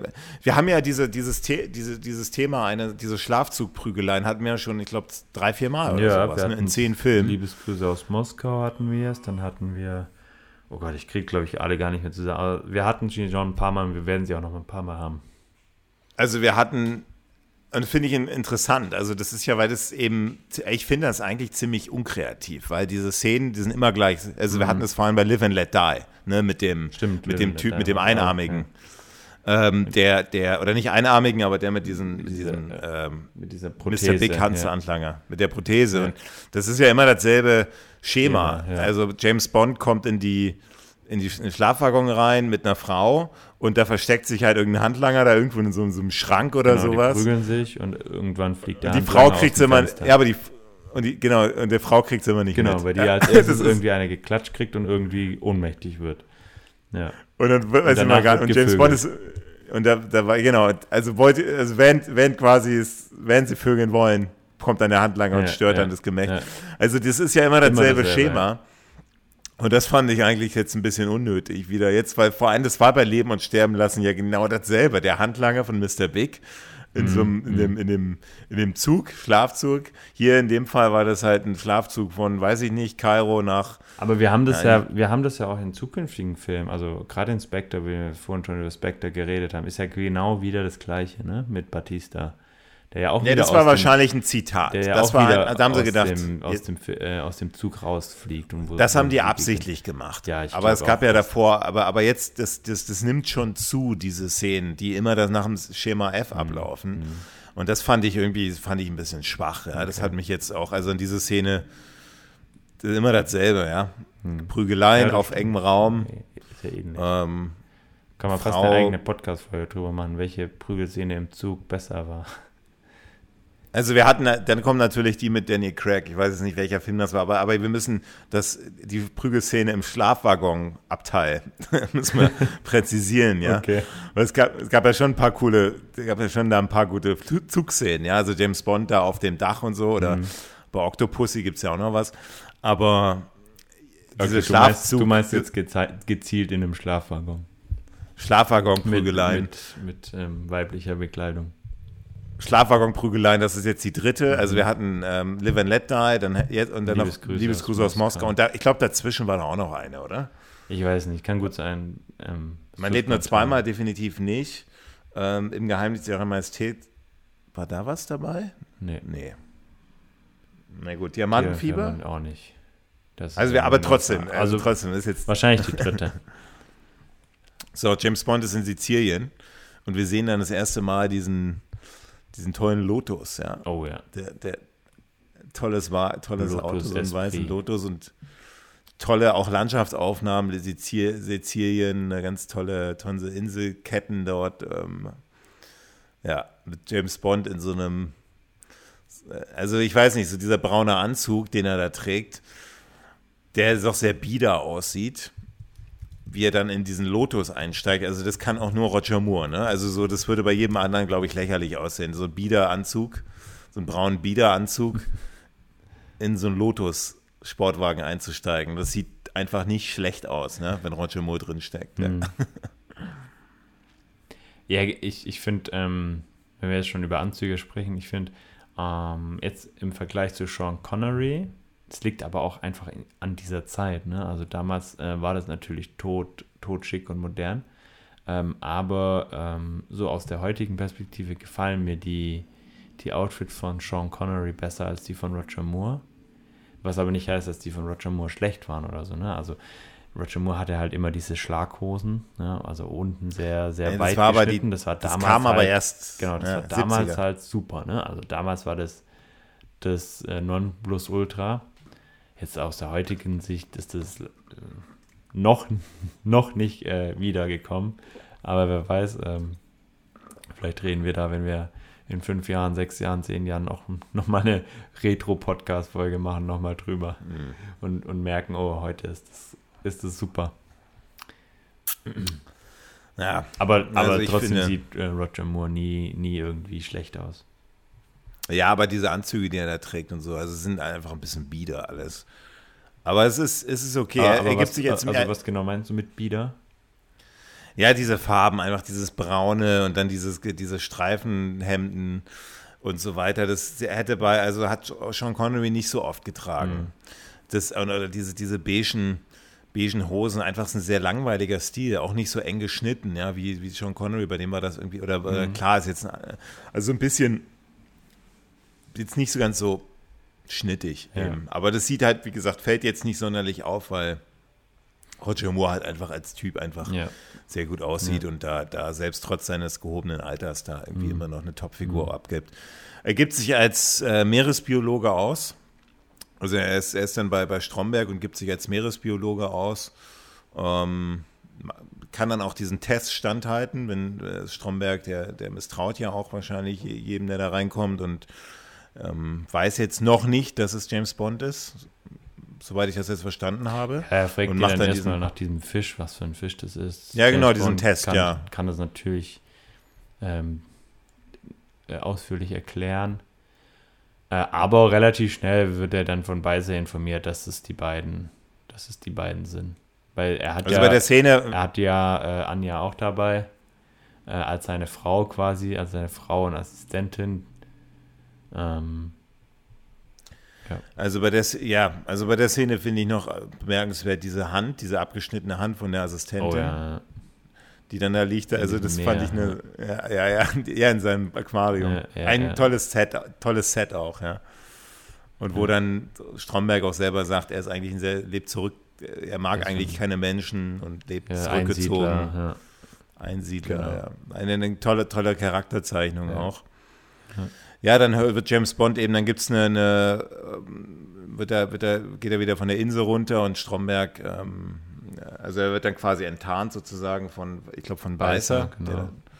und dann macht, sagt Stromberg, lass es wie ein Unfall aussehen. Roger Moore, also James Bond und, und die Agentin, die werden dann wieder aufs Festland gebracht und von dort aus gibt es dann äh, Verfolgungsjagd mit dem Lotus, mit dem Lotus ja, ja, mit dem und eigentlich eine tolle, toll, also wir haben dann so sizilianische äh, ähm, Straßen mhm.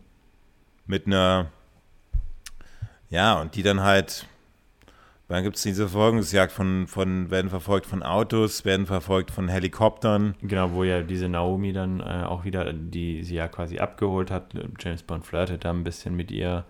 Was, was also er flirtet mit ihr während der Verfolgungsjagd, wo sie im Helikopter auch, sitzt. Auch nochmal. Und sie, sie zwinkern sich dann auch mal zu und so, ja. Das ist ein bisschen albern, ja. ja, bisschen ja. Albern, aber davor quasi auf dem Boot, wo, wo sie, also Naomi bringt ja die beiden quasi zu Stromberg, da flirtet er ja schon mit Naomi, aber sie, sie hat nur eine ganz kleine Rolle, sie stirbt ja dann auch, weil, weil ähm, James Bond sie quasi abschießt mit dem Lotus. Aber äh, und das war vorhin, und diese Szene war vorhin einer der ersten Szenen, die, also da hat James Bond tatsächlich, also er ist ja schon geflüchtet. Der, sie, sie hat ja überhaupt keine Gefahr mehr dargestellt. Mm, mm. Er war ja schon unter Wasser. Stimmt. Und trotzdem hat er unnötig, sie dann umgebracht. Ja. Ja, ja. ja, Hat er davor in den Film noch nicht gemacht. Das war das mal das erste Mal, dass er tatsächlich eine, eine Frau ohne, ohne, also kaltblütig, nicht kaltblütig, ich meine, aber, aber war jetzt unnötig, ja, für einen Agenten. Ja. Und ähm, hat er trotzdem gemacht. Ja, aber wie fandest du die Verfolgungsjagd?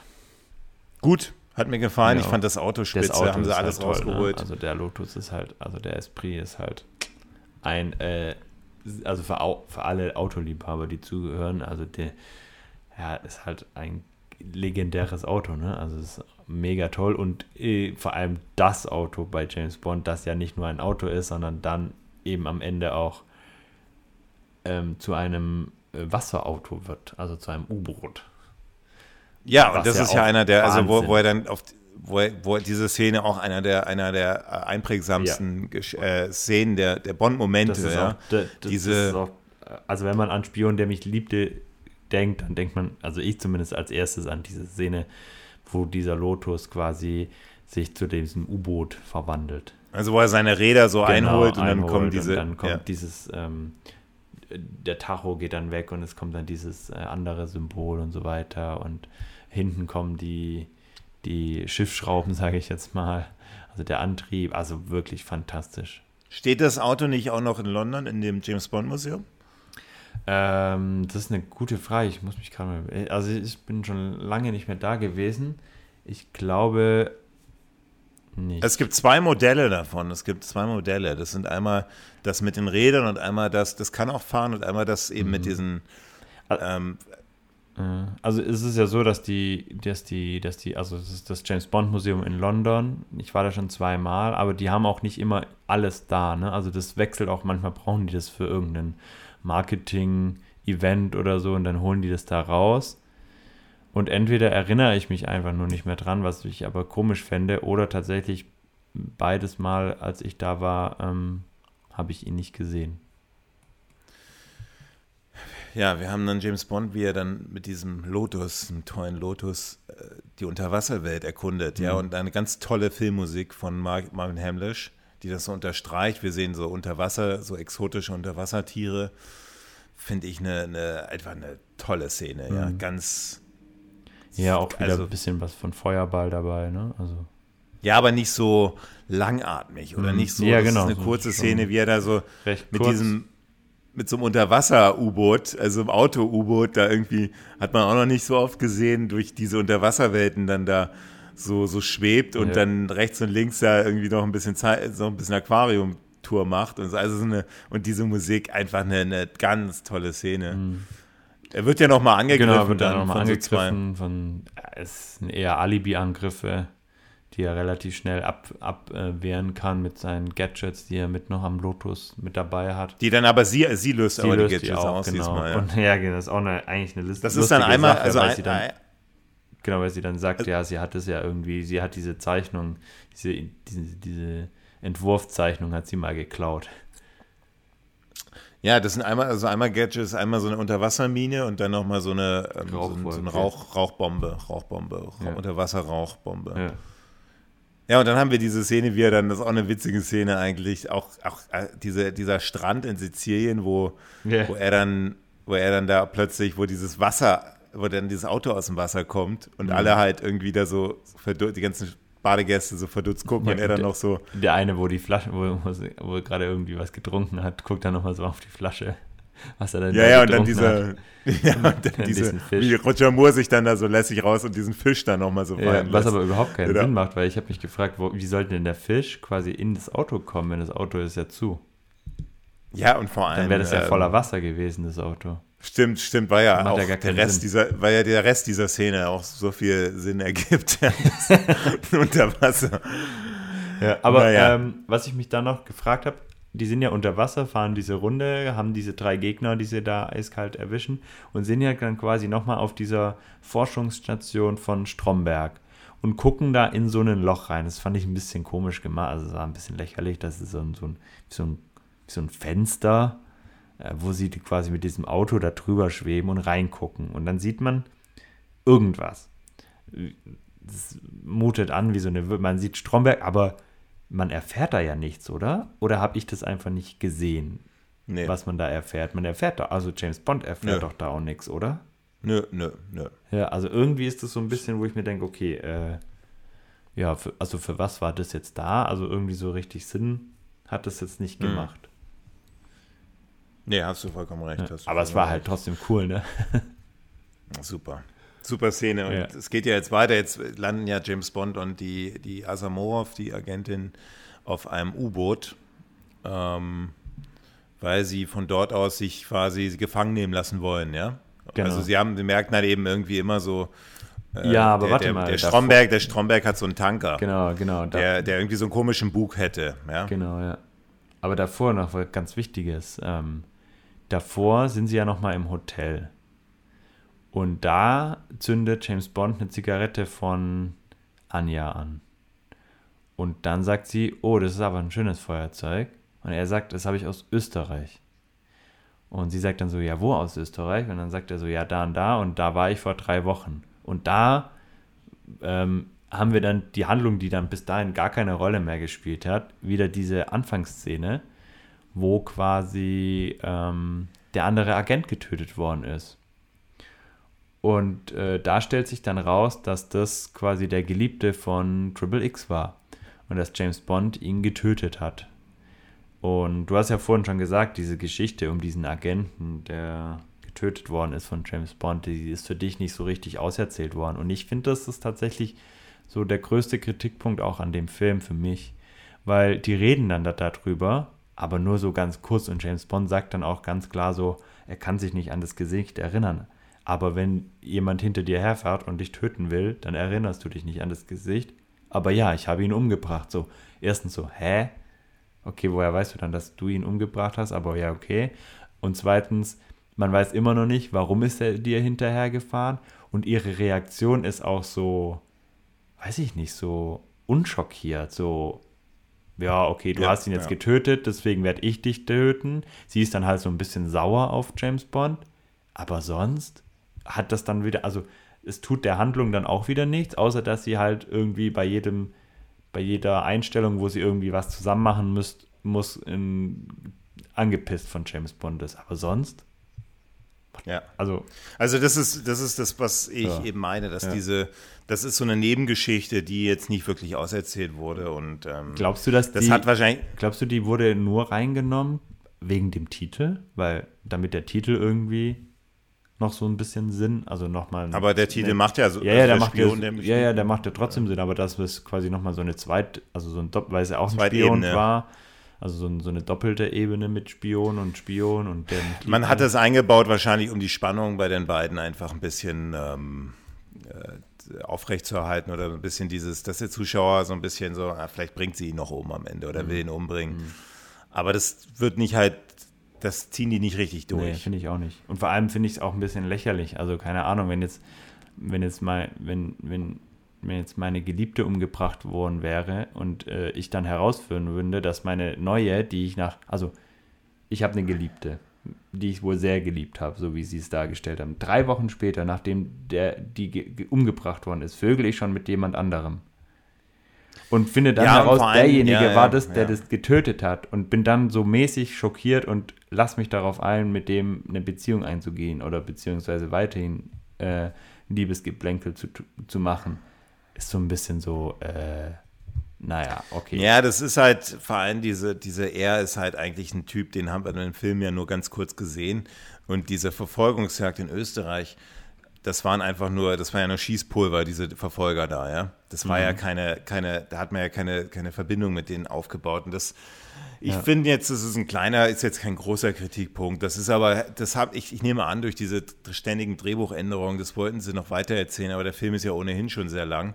Zwei Stunden 13 oder zwei Stunden länger, zwei Stunden und zehn und ähm, da hat man das einfach nicht mehr richtig auserzählt. Und da hat man das mit dieser Szene, die du gerade benannt hast, einfach wahrscheinlich zu Grabe getragen. Also diese, diese, diese kleine Story-Konstrukt, mhm. ja. Aber ich finde, das tut jetzt dem Film jetzt im Ganzen keinen Abbruch. Also wir sind jetzt mit James also Bond. Ich, ich finde ein bisschen, ein bisschen stört mich schon. Ähm, okay, gut. Aber es ist jetzt nicht so, dass es den Film kaputt macht oder so. Nee.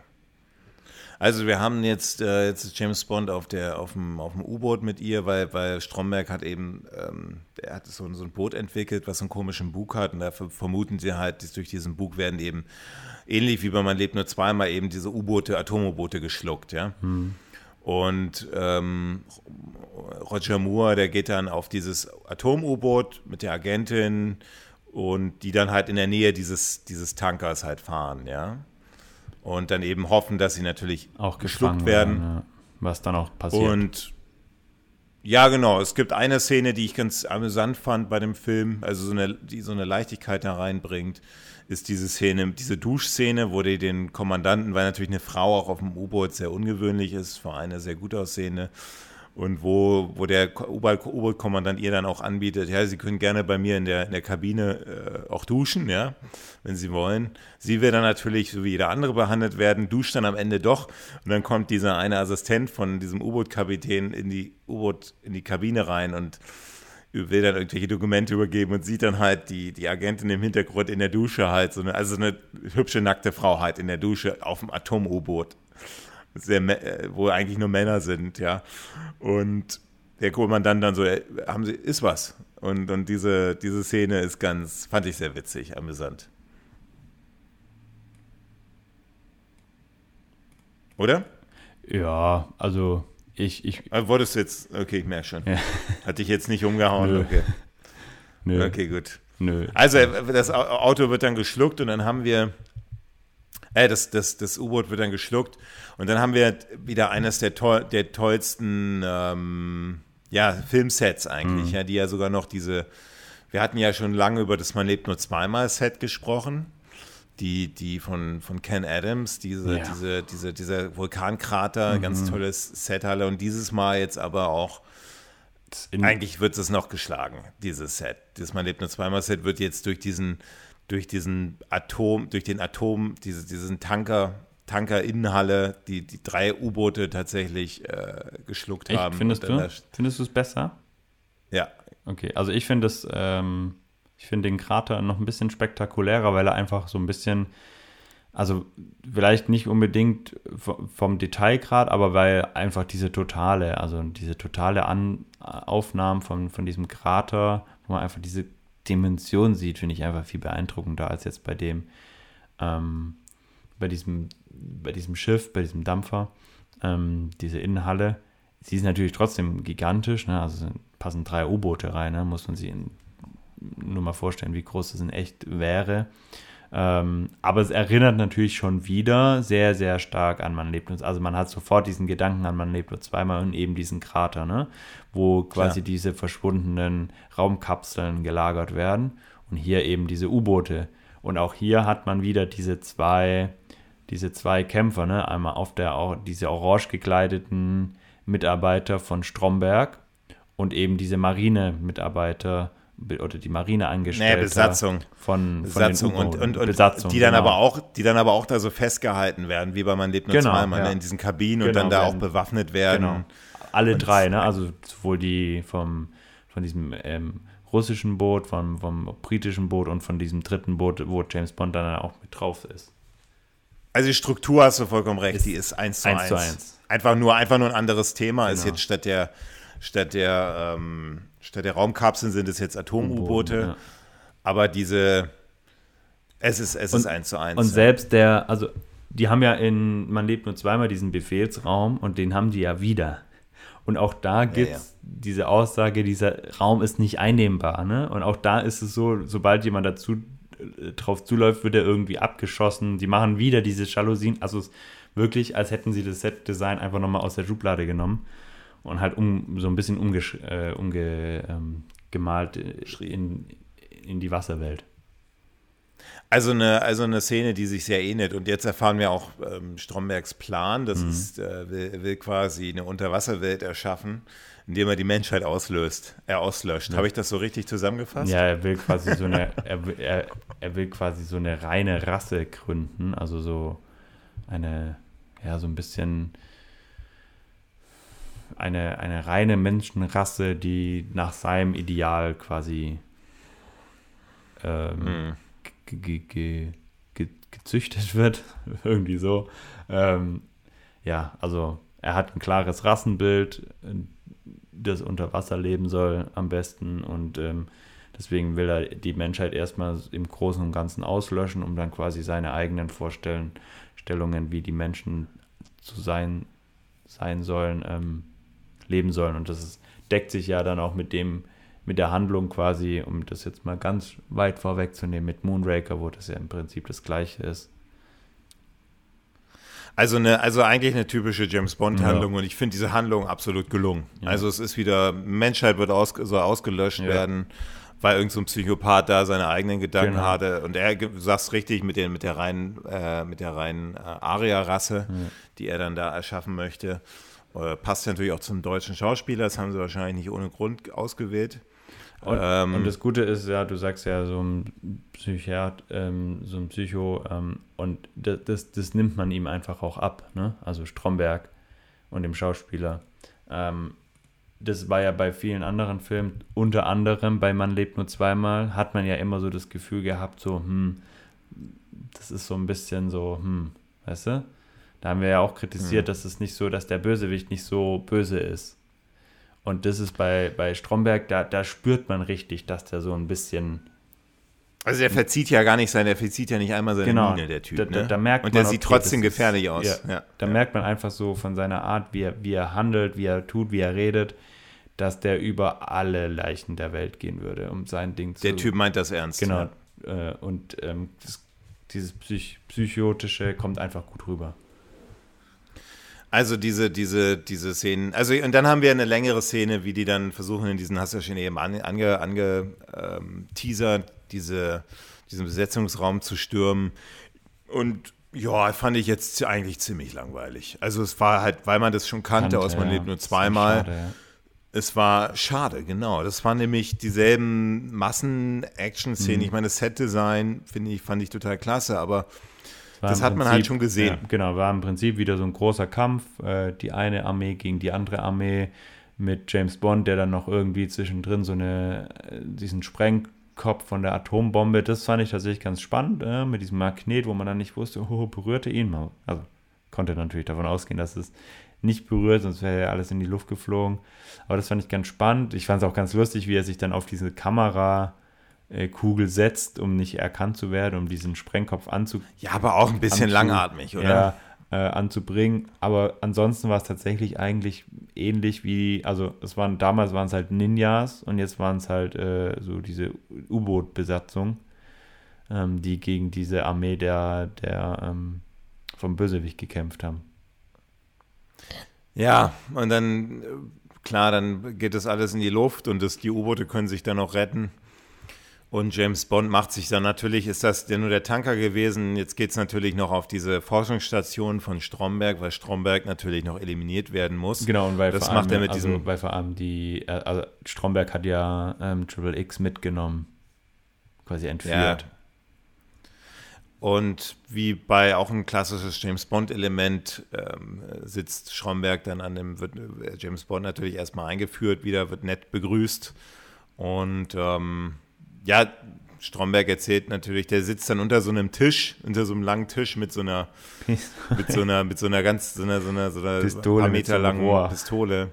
Das ist eigentlich eine ähnliche Idee wie bei Leben und Sterben lassen, wenn du dich erinnern kannst, mit dem Mr. Big, der dann an dem einen Tisch da unter dem Lokal sitzt.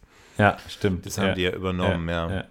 ja und auch ähm, davor äh, quasi das war auch so ein bisschen, wo ich mich gefragt habe, so, hä, also Stromberg will ihn ja quasi erstmal in diesen Aufzug lotsen oder lotst ihn in diesen Aufzug und sagt, kommen Sie in diesen Aufzug ähm, und will ihn ja dann auch durch diese Falltür schubsen, quasi, wo es dann, da habe ich mich gefragt, woher er das weiß, dass da, da, dass da eine Falltür ist.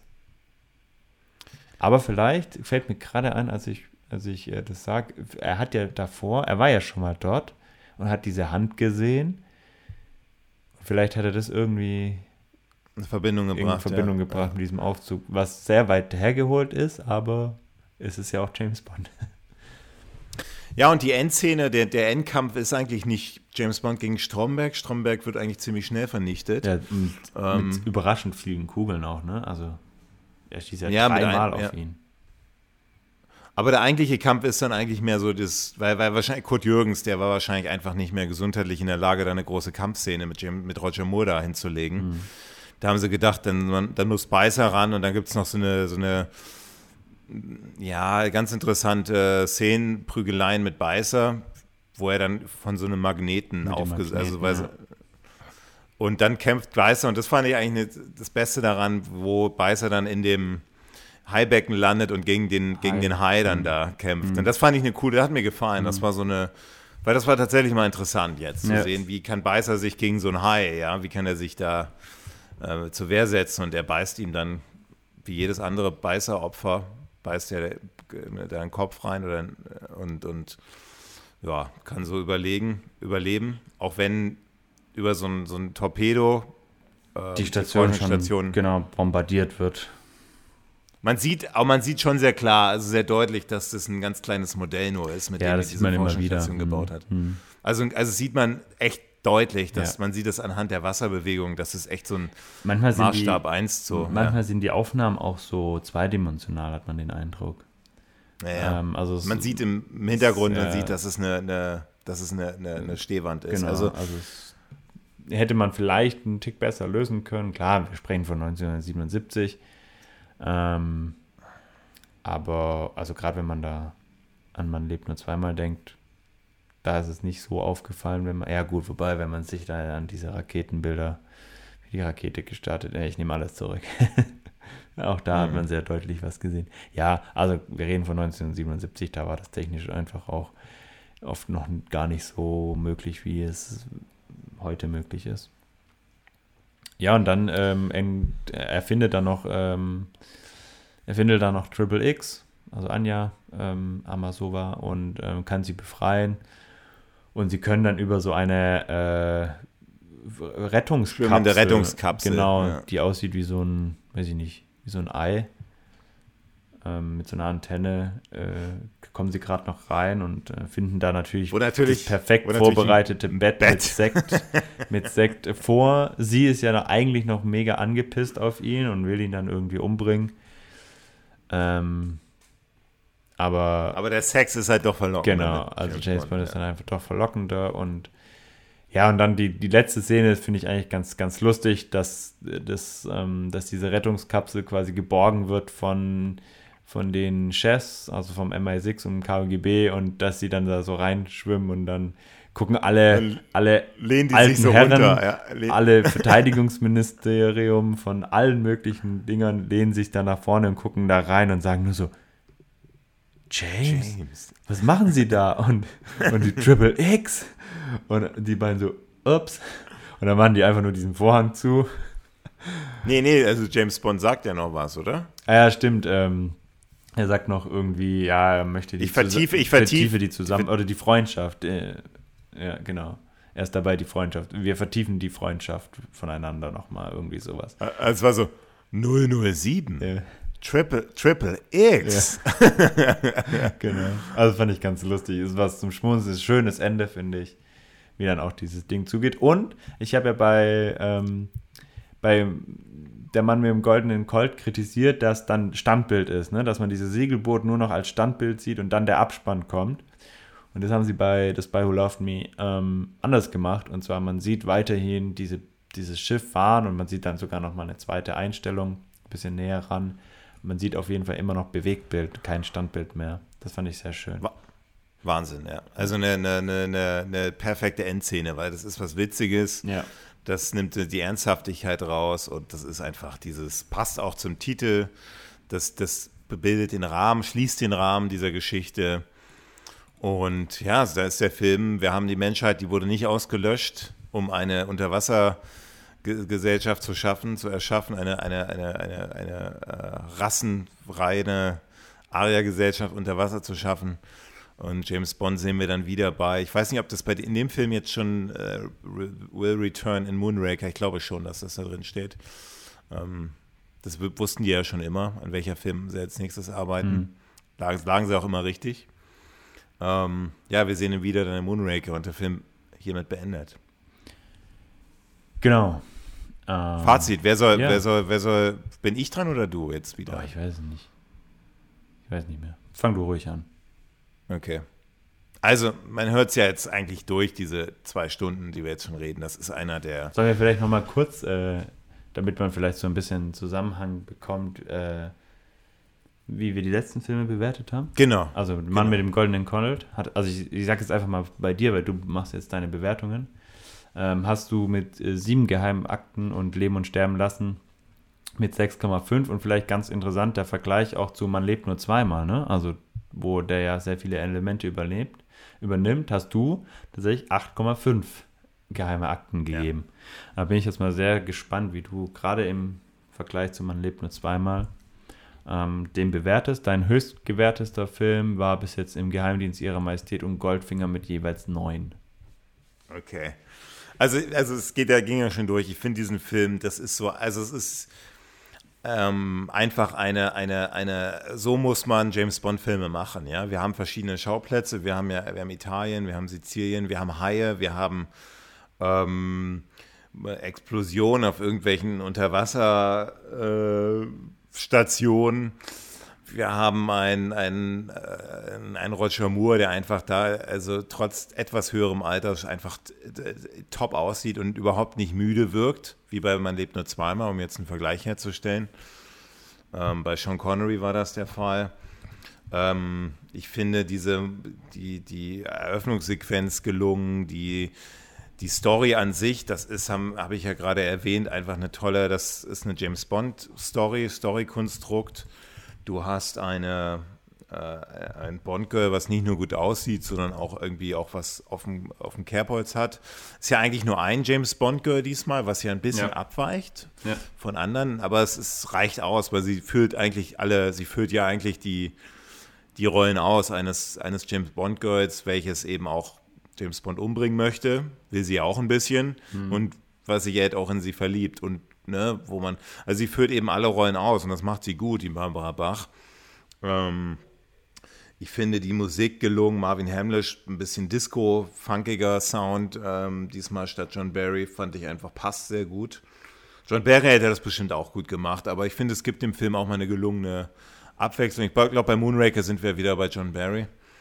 Und ähm, die, die, ich, dieses, dieses, diese Drehorte, ich war jetzt vor kurzem da in Ägypten, einfach exotisch und einfach, einfach auch die Pyramiden und so, dieses wird nie langweilig. Äh, Was, was ich, äh, meine Kritikpunkte sind ganz leicht eben dieses Story-Konstrukt mit diesem Geheimagenten von dem russischen Geheimagent, der dann umgebracht wird, ähm, haben wir schon drüber gesprochen und vielleicht auch so ein bisschen diese, diese, die letzten 30 Minuten, diese Elemente aus Man lebt nur zweimal, die da übernommen wurden, ähm, die wurden tatsächlich echt zu, zu, ähneln sich zu sehr mit Man lebt nur zweimal. Diese, diese, diese großen, diese Massenschießereien da in diesem, äh, in, der, in dem U-Boot-Bunker oder in, äh, in, dem, in dem Tanker. Und auch so diese End, Endszenen mit Beißer, okay, ganz amüsant, aber da hätten sie vielleicht noch ein bisschen kürzen können und vielleicht weniger, vielleicht ein bisschen was Eigenes noch einbringen können. Das sind meine Kritikpunkte, aber ansonsten einfach ein astreiner Film. Einfach ein, kann man sich auch, ist auch überhaupt nicht gealtert, kann man sich auch jetzt noch super anhören, angucken. Und ähm, ja, also im Geheimnis ihrer Majestät 9. Ja, Man lebt nur zweimal 8,5. ja. Also es ist, es ist, es ist eine, äh, es ist, es, es ist eine 9. Es, ich muss sagen, es also ist eine besser als 9. man lebt nur zweimal. Ja, ja, weil genau aus diesem Vergleich. Man lebt nur zweimal. Ähm, einfach der, der Sean Connery war mir da echt zu müde. Das hat man in Mhm. jeder Szene gesehen. Das ist, das wertet den Film einfach so ab und deswegen kann ich nicht. Also genauso gut wie Goldfinger und im Geheimnis ihrer Majestät. Ja, ja, auf Okay, jeden Fall. stark. Also von, also, also von, von Roger Moore-Filmen Dein Lieblingsfilm? Fast? Sehen wir ja dann, Ja. sehen wir dann. Also ich bin da ja auch vor Überraschungen offen. Auf jeden Fall einer der besten von Roger Moore. einer der besten und deswegen ähm, 8,5 ganz klar. Und ich bin jetzt echt gespannt auf deine. Jetzt Mhm. musst du natürlich nochmal sagen, was hast du denn immer, wie hast du denn? Oder lass mich doch einfach mal. Ähm, ich will jetzt natürlich Du auch mal sagen, wie, Oder was? ich rate nicht nur, ich will ja auch wissen, wie du immer, also ich, ich erzähle den Zuschauern jetzt, wie du immer gerankt hast. Also Ach so, du ja. hast bis jetzt die, also Goldfinger am höchsten bewertet mit 9,5, das war dein absoluter Spitzenfilm, Mhm. gefolgt von dem Geheimdienst ihrer Majestät mit 9. Also da sind wir uns sehr ähnlich. Und dann, ja, da sind wir uns sehr ähnlich. Und dann haben wir Liebesgruß aus Moskau mit 8. Und dann hast du, du hast ja noch keine einzige 7,5, du hattest immer so, dann, dann plötzlich warst du nicht mehr ganz so happy. Dr. No Feuerball, man lebt nur zweimal mit 7. Und dann die letzten drei Filme, da merkst du richtig, also da geht bei dir so ein bisschen der, da kann man trotz Nostalgiebonus, ähm, den diese Filme ja haben, das kann man dich nicht ganz Nee. vollends überzeugen. Wir Ja. haben Diamantenfieber 6,5, Leben und Sterben lassen 6 und der Mann mit dem goldenen Colt 6. Okay, jetzt- also ich, jetzt- es- geht besser jetzt, Ja, oder? äh, äh, Jetzt schätz mal, was ich geben werde. Ich tippe jetzt, du gibst eine 8. Okay, dann bin ich Du bist also, also du bist ja ein sehr kritischer äh, äh, Kritiker. Mhm. Aber, aber also besser tippe ich jetzt nicht, Mhm. weil dir dieses Story-Konstrukt wahrscheinlich ein bisschen, das nervt dich schon, ich höre das so durch und diese, ich glaube, diese, diese Ähnlichkeiten zu Man lebt nur zweimal reichen nicht aus. Da, also, dass du da so eine, dass du dann, dass es über eine 8,0 rübergeht. Okay. Ich glaube, es wird eine 8,0. Ich Okay, bin gespannt. Ja. Ähm, um den ba Spannungssprung jetzt maximal auszuweiten, sage ich meine Bewertung ganz am Ende von meinem Monolog. Aber als Ja, allererstes äh, muss ich dich kurz korrigieren. Du sagtest gerade ähm, bei deinem äh, Fazit, dass beim Abspann James Bond will Mitchell in Moonraker steht. Da steht ähm, nicht Moonraker, sondern For Your Eyes Only. Ähm, weil der Nachfolger von Spion, der mich liebte, in tödlicher Mission sein sollte. und die das dann nochmal getauscht haben. Deswegen Oh, steht da okay. äh, Spy Who Loved Me. Genau, nur so viel äh, dazu. Genau, ja, also auf jeden Fall, was ich schon vorwegnehmen kann, ist, äh, es ist auch einer meiner Lieblings-Roger Moore-Filme. Und ähm, er wird die Tradition mit den sechs Punkten von Roger Moore ein Leben und sterben lassen und der Mann mit dem goldenen Colt brechen. Es wird besser werden. Was mir gefallen hat, ist einfach ähm, die Story mit dem Bösewicht. Auch wenn wir sie quasi in Man lebt nur zweimal schon hatten, ähm, trotzdem fand ich sie durchaus gelungen. Wir hatten ähm, einen großartigen Bösewicht mit einem teuflischen Plan, ähm, der das auch voll verkörpert hat. Wir hatten einen grandiosen Handlanger mit Beißer. Wir hatten ähm, nicht so viel Slapstick und Komödie, wie wir in den anderen Roger Moore-Filmen gesehen haben, was ich total Ja, gut recht, fand. Ja. Ja. Wir hatten nicht so viel Action. Wir hatten ähm, wenig Action, aber durchaus, wenn Action da war, dann durchaus gelungen. Und wir hatten natürlich auch mit dieser Titelsequenz, mit diesem Stunt, einen unglaublichen Stunt drin, der Gott sei Dank nicht, so wie bei der Mann mit dem goldenen Colt, durch so einen komischen Vertonung kaputt gemacht worden ist. Auch wenn sie einen Tick zu früh, auch wenn sie einen Tick zu früh äh, einsetzt, ist es nicht so schlimm wie, wie das mit dem Auto damals. Ähm, wir haben generell einen tollen Cast, ja. Wir haben auch, ich finde auch die, die Rollen von, von Frederick Ray, also dem Verteidigungsminister und Gogol, ähm, dem KGB-General, ähm, super gelungen. Also die, die, die harmonieren auch einfach gut. Die haben auch so einen Witz noch so ein bisschen dabei. Wir haben einen tollen Q, wir haben einen fantastischen Lotus, auch wenn es kein Aston Martin ist. Ähm, und wir haben auch ähm, ein tolles, ja, Bond-Girl, das aber nicht so ein klassisches Bond-Girl ist. Ne? Also es ist schon irgendwie Ja. anders wie damals äh, oder wie sonst, ja? aber äh, du- durchaus sehr spannend. Und ähm, der Film ist spannend, auch wenn man so ein bisschen die Ähnlichkeit eben hat. Und ja, als größten Kritikpunkt sehe ich tatsächlich zum einen diese, diese Geschichte mit dem Spion, den James Bond am Anfang umbringt, die irgendwie nicht richtig auserzählt ist, da sind wir uns ja auch einig und die irgendwie auch nicht so reinpasst. Also die schon passen würde, wenn man sie besser erzählt. Warte mal, warte mal, ich muss dich mal ganz kurz unterbrechen. Also der Spion, der mich liebt, jetzt um halt im Titel, jetzt muss ich mal eine grundsätzliche Frage stellen. Kann es sogar sein, dass die meinten, das ist dieser russische Spion? Ja, deswegen habe ich ja, deswegen habe ich ja ähm, das vorhin auch äh, so gesagt. Also wo ich gefragt habe, vielleicht ist deswegen nur wegen dem Titel so. Weißt? ja. Also der Spion, der mich liebte, kann natürlich sein, ähm, James Bond, also aus Sicht von, von James Bond ist der Spion ähm, Triple X. So. Wahrscheinlich das. Genau. Also das- und aus Sicht ja. von Triple X ist es einmal James Bond, aber auch dieser andere Spion.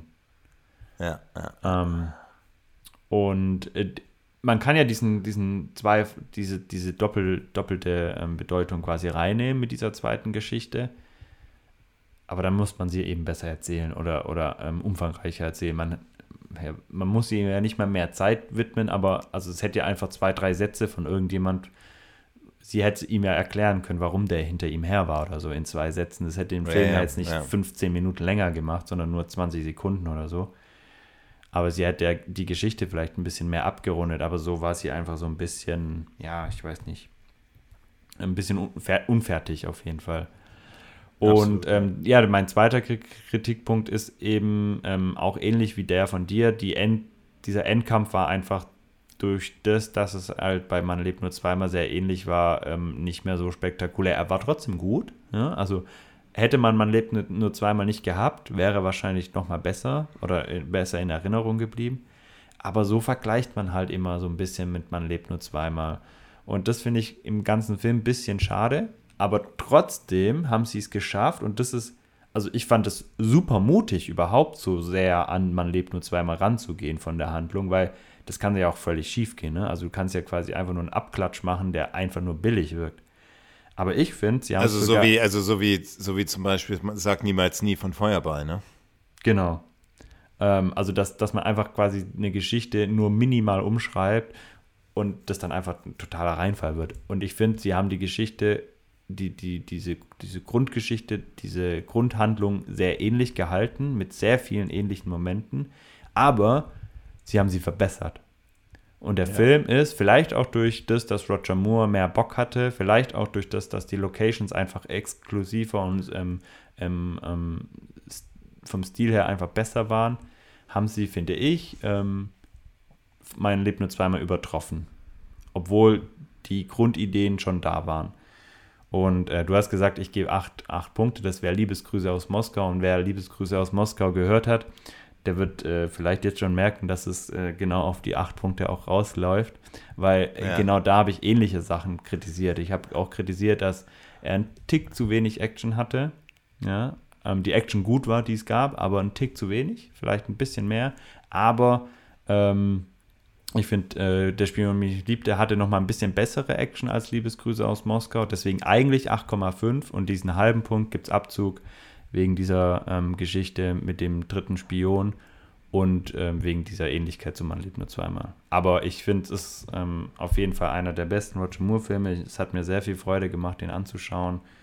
Und ich schaue den auch sehr, sehr gern an, weil er einfach cool. rundum gelungen ja. ist. Ja, deine, deine Bewertungen sind immer so ein bisschen schlechter als meine. Also außer du bist natürlich absoluter Goldfinger-Fan, aber okay. die, die, du bist ja immer so ein bisschen kritischer, so, was ja auch vollkommen in Ordnung ist. Mhm. Ähm, ich glaube, das Aber die Bewertung, ja, glaube ich nämlich auch. Also Bewertungen sind aber trotz allem eigentlich immer sehr nah beieinander. Jetzt, ja. wenn man immer mal so ein bisschen abzieht, bei mir so einen halben Punkt, Punkt, dann sind wir bei dir. Also ich glaube tatsächlich, man lebt nur zweimal, da gehen wir am meisten auseinander. Ne? Da hast du eineinhalb Punkte mehr gegeben als ich, aber sonst ist es immer nur so ein bis ein halber Punkt Unterschied. Mhm. Ja, aber man lebt nur zweimal, da war einfach auch die Soundmusik und so, also Soundtrack und so, da kann man einfach keine sieben Punkte geben. Mhm. Das ist eine, ist eine, ist eine ja. das ist Gotteslästerung. Ähm, ja, genau, die Musik vielleicht noch bei, bei Spion, der mich liebte, ist, ähm, sag ich mal, 80% sensationell, also ist wirklich super gut, ja, sehr klassisch und die, die, die, die restlichen mit diesem, was ich ja vorhin schon erwähnt habe, ist nicht ganz so meins, mit diesem elektronischen Disco. Was dir ja sehr gefallen hat. Naja. Gut. Gut. Dann sehen wir uns das nächste Mal, wäre dann Moonraker. Genau. Ähm, das wird ja dann auch wieder eine spannende Diskussion, bin ich auch gespannt. Und dann haben wir, glaube ich, der Spion, mich liebt, die jetzt abgehakt, die Filmbesprechung, und kommen zur Bond of the Week. Bond of the Week. Genau. Also, was ist dein Bond of the Week? Mein Bond of the Week ist ähm, unsere tolle Community. Nein, ähm, doch, natürlich. Also ich, ich freue mich immer. Es gibt so viele ähm, Leute, die, die uns schreiben und das ist irgendwie echt toll, ähm, wenn man so Kommentare liest und andere Meinungen einfach zu den, zu den Filmen, Filmen liest und mit denen diskutieren kann. Das freut mich immer oder freut uns immer, ähm, davon euch zu hören. Macht das gerne weiter. Mein Bond of the Week allerdings ist ein Interview von Roger Moore, das er ähm, von an der, an der Location oder an, an dem Set von der Spion, der mich liebte, gedreht worden ist. Ähm, wir verlinken das in der Show Notes, wenn ich es noch finde. Ich hatte das damals auf, glaube, das war noch diese alte DVD, hatte ich das mal ähm, gesehen. Ist ein tolles Interview, da spricht er so ein bisschen auch über seine Familie und äh, über, über das, wie er Film sieht und ähm, was der Unterschied zu seinen anderen Rollen ist mit James Bond und so. Fand ich, fand ich ganz interessant. Hm, kann man sich mal anschauen werde ich gucken, ob man das auch bei YouTube finden kann. Und dann, wenn ja, dann verlinke ich das. Wenn nicht, einfach mal bei, bei den DVDs oder so in den Zusatzinhalten gucken, ob ihr das findet. Meiner ist ähm, Bond, Bond bei O'Neill. Das ist ein Fotobuch, so ein Kaffeebuch hm. ähm, über einen der bekanntesten James Bond-Fotografen, Terry, Terry O'Neill heißt ja. der. Der Super. hat, kennst du das? Ja, klar. Also Fotografen. Ja, der also. hat halt, der hat halt irgendwie alle James Bond, also von Sean Connery bis Roger Moore, George Lazenby, hat er, hat er die Set-Fotografien gemacht und der, ähm, also auch die Porträts, also alle so ganz bekannte James Bond-Posen, die wir von, die wir von den James Bond-Darstellern kennen, die wurden höchstwahrscheinlich von ihm gemacht. Und dieses Kaffeebuch, Kaffee, Kaffeetischbuch, das zeigt eben diese, das, das Bild eben alle, alle ab mit ein paar witzigen Hintergrundgeschichten. Mhm ist erst ein Jahr alt, der ist jetzt vor kurzem auch gestorben. Und ähm, also es kann das jedem empfehlen. Das nennt sich ja Bond, Bond bei Terry, Bond Photographed bei Terry O'Neill. Gibt es bei Amazon. Verlinken wir euch auf jeden Fall. Ja. Genau. Und dann haben wir noch eine Sache und zwar ähm, wollten wir nochmal, wir haben ja jetzt gerade unsere, unsere Film-Rankings auch nochmal schön vorgelesen. Und ähm, da wollten wir auch nochmal ganz kurz drauf eingehen ähm, um das quasi in den Kontext zu stellen, wie die sich denn ähm, gestalten, weil wir ja manchmal gesagt haben, so, ah ja, der Film, der war nicht gut und der hat uns nicht irgendwie keinen Spaß gemacht und dann haben wir doch irgendwie sechs oder sieben Punkte vergeben. Ähm, und bei dem einen oder anderen Zuschauer, Zuschauerin hat das äh, die Frage ausgelöst, okay, wie, in welchem Zusammenhang seht ihr dieses Ranking? Ist es, ähm, und ich frage dich das jetzt einfach mal, obwohl ich die Antwort weiß, aber wir führen jetzt ein Interview. äh, Alex, ist das, ist unser Ranking quasi auf alle Filme der Welt oder beziehen sie sich immer nur auf die Bond-Filme?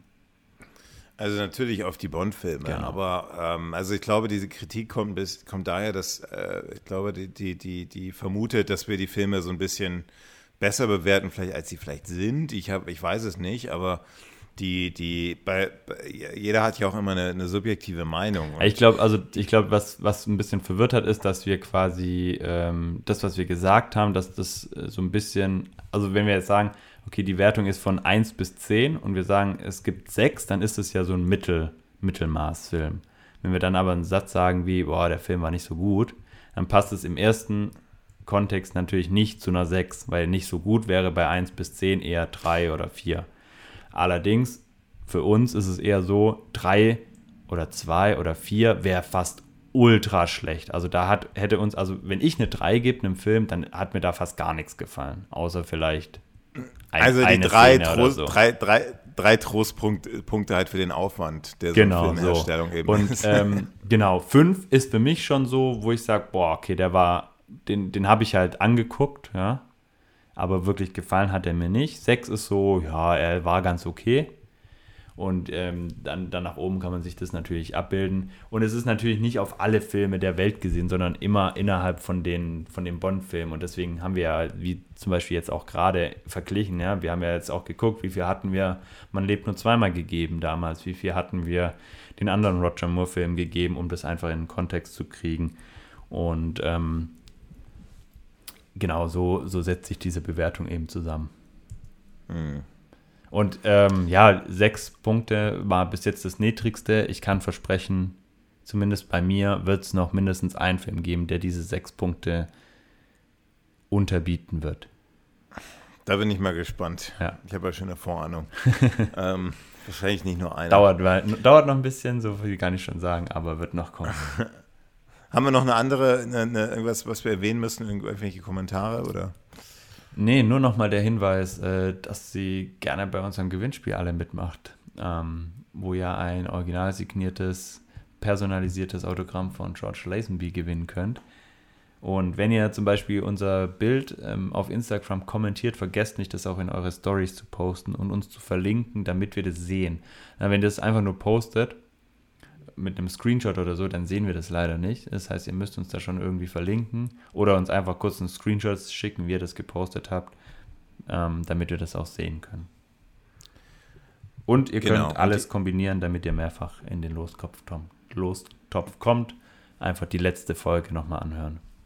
Genau, oder auch, ähm, wir werden es auch nochmal in den Show Notes, die, die, die, die, das, die Gewinnspielregeln nochmal kurz verlinken oder, oder, genau. oder erwähnen. Mhm ähm, damit das auch klar ist. Und wie gesagt, je mehr Leute da zuhören und mitmachen und so, desto mehr Chance gibt es. Und wie gesagt, ähm, das wird dann euch postalisch zugestellt und so weiter. Genau, aktuell sind die Chancen noch sehr gut, also macht ruhig mit. Ähm, die Wahrscheinlichkeit, dass ihr gewinnt, ist auf jeden Fall da.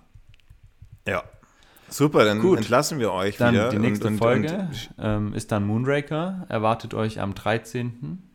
Dann Juli. gehen wir nämlich diesmal wieder ins All. Genau, wir gehen War, quasi. Waren wir ja schon mal. Wir jetzt. gehen quasi äh, hoch und runter. Vom Meer ins All, ja, ja. Vom Wasser ins All hatten wir ja schon ein paar Mal beides. Ähm, und dann sprechen wir über, ich glaube, den das Star Wars des James Bond Universum. Ja, ich freue mich drauf. Super, Marcel. War wieder schön und äh, mach's gut.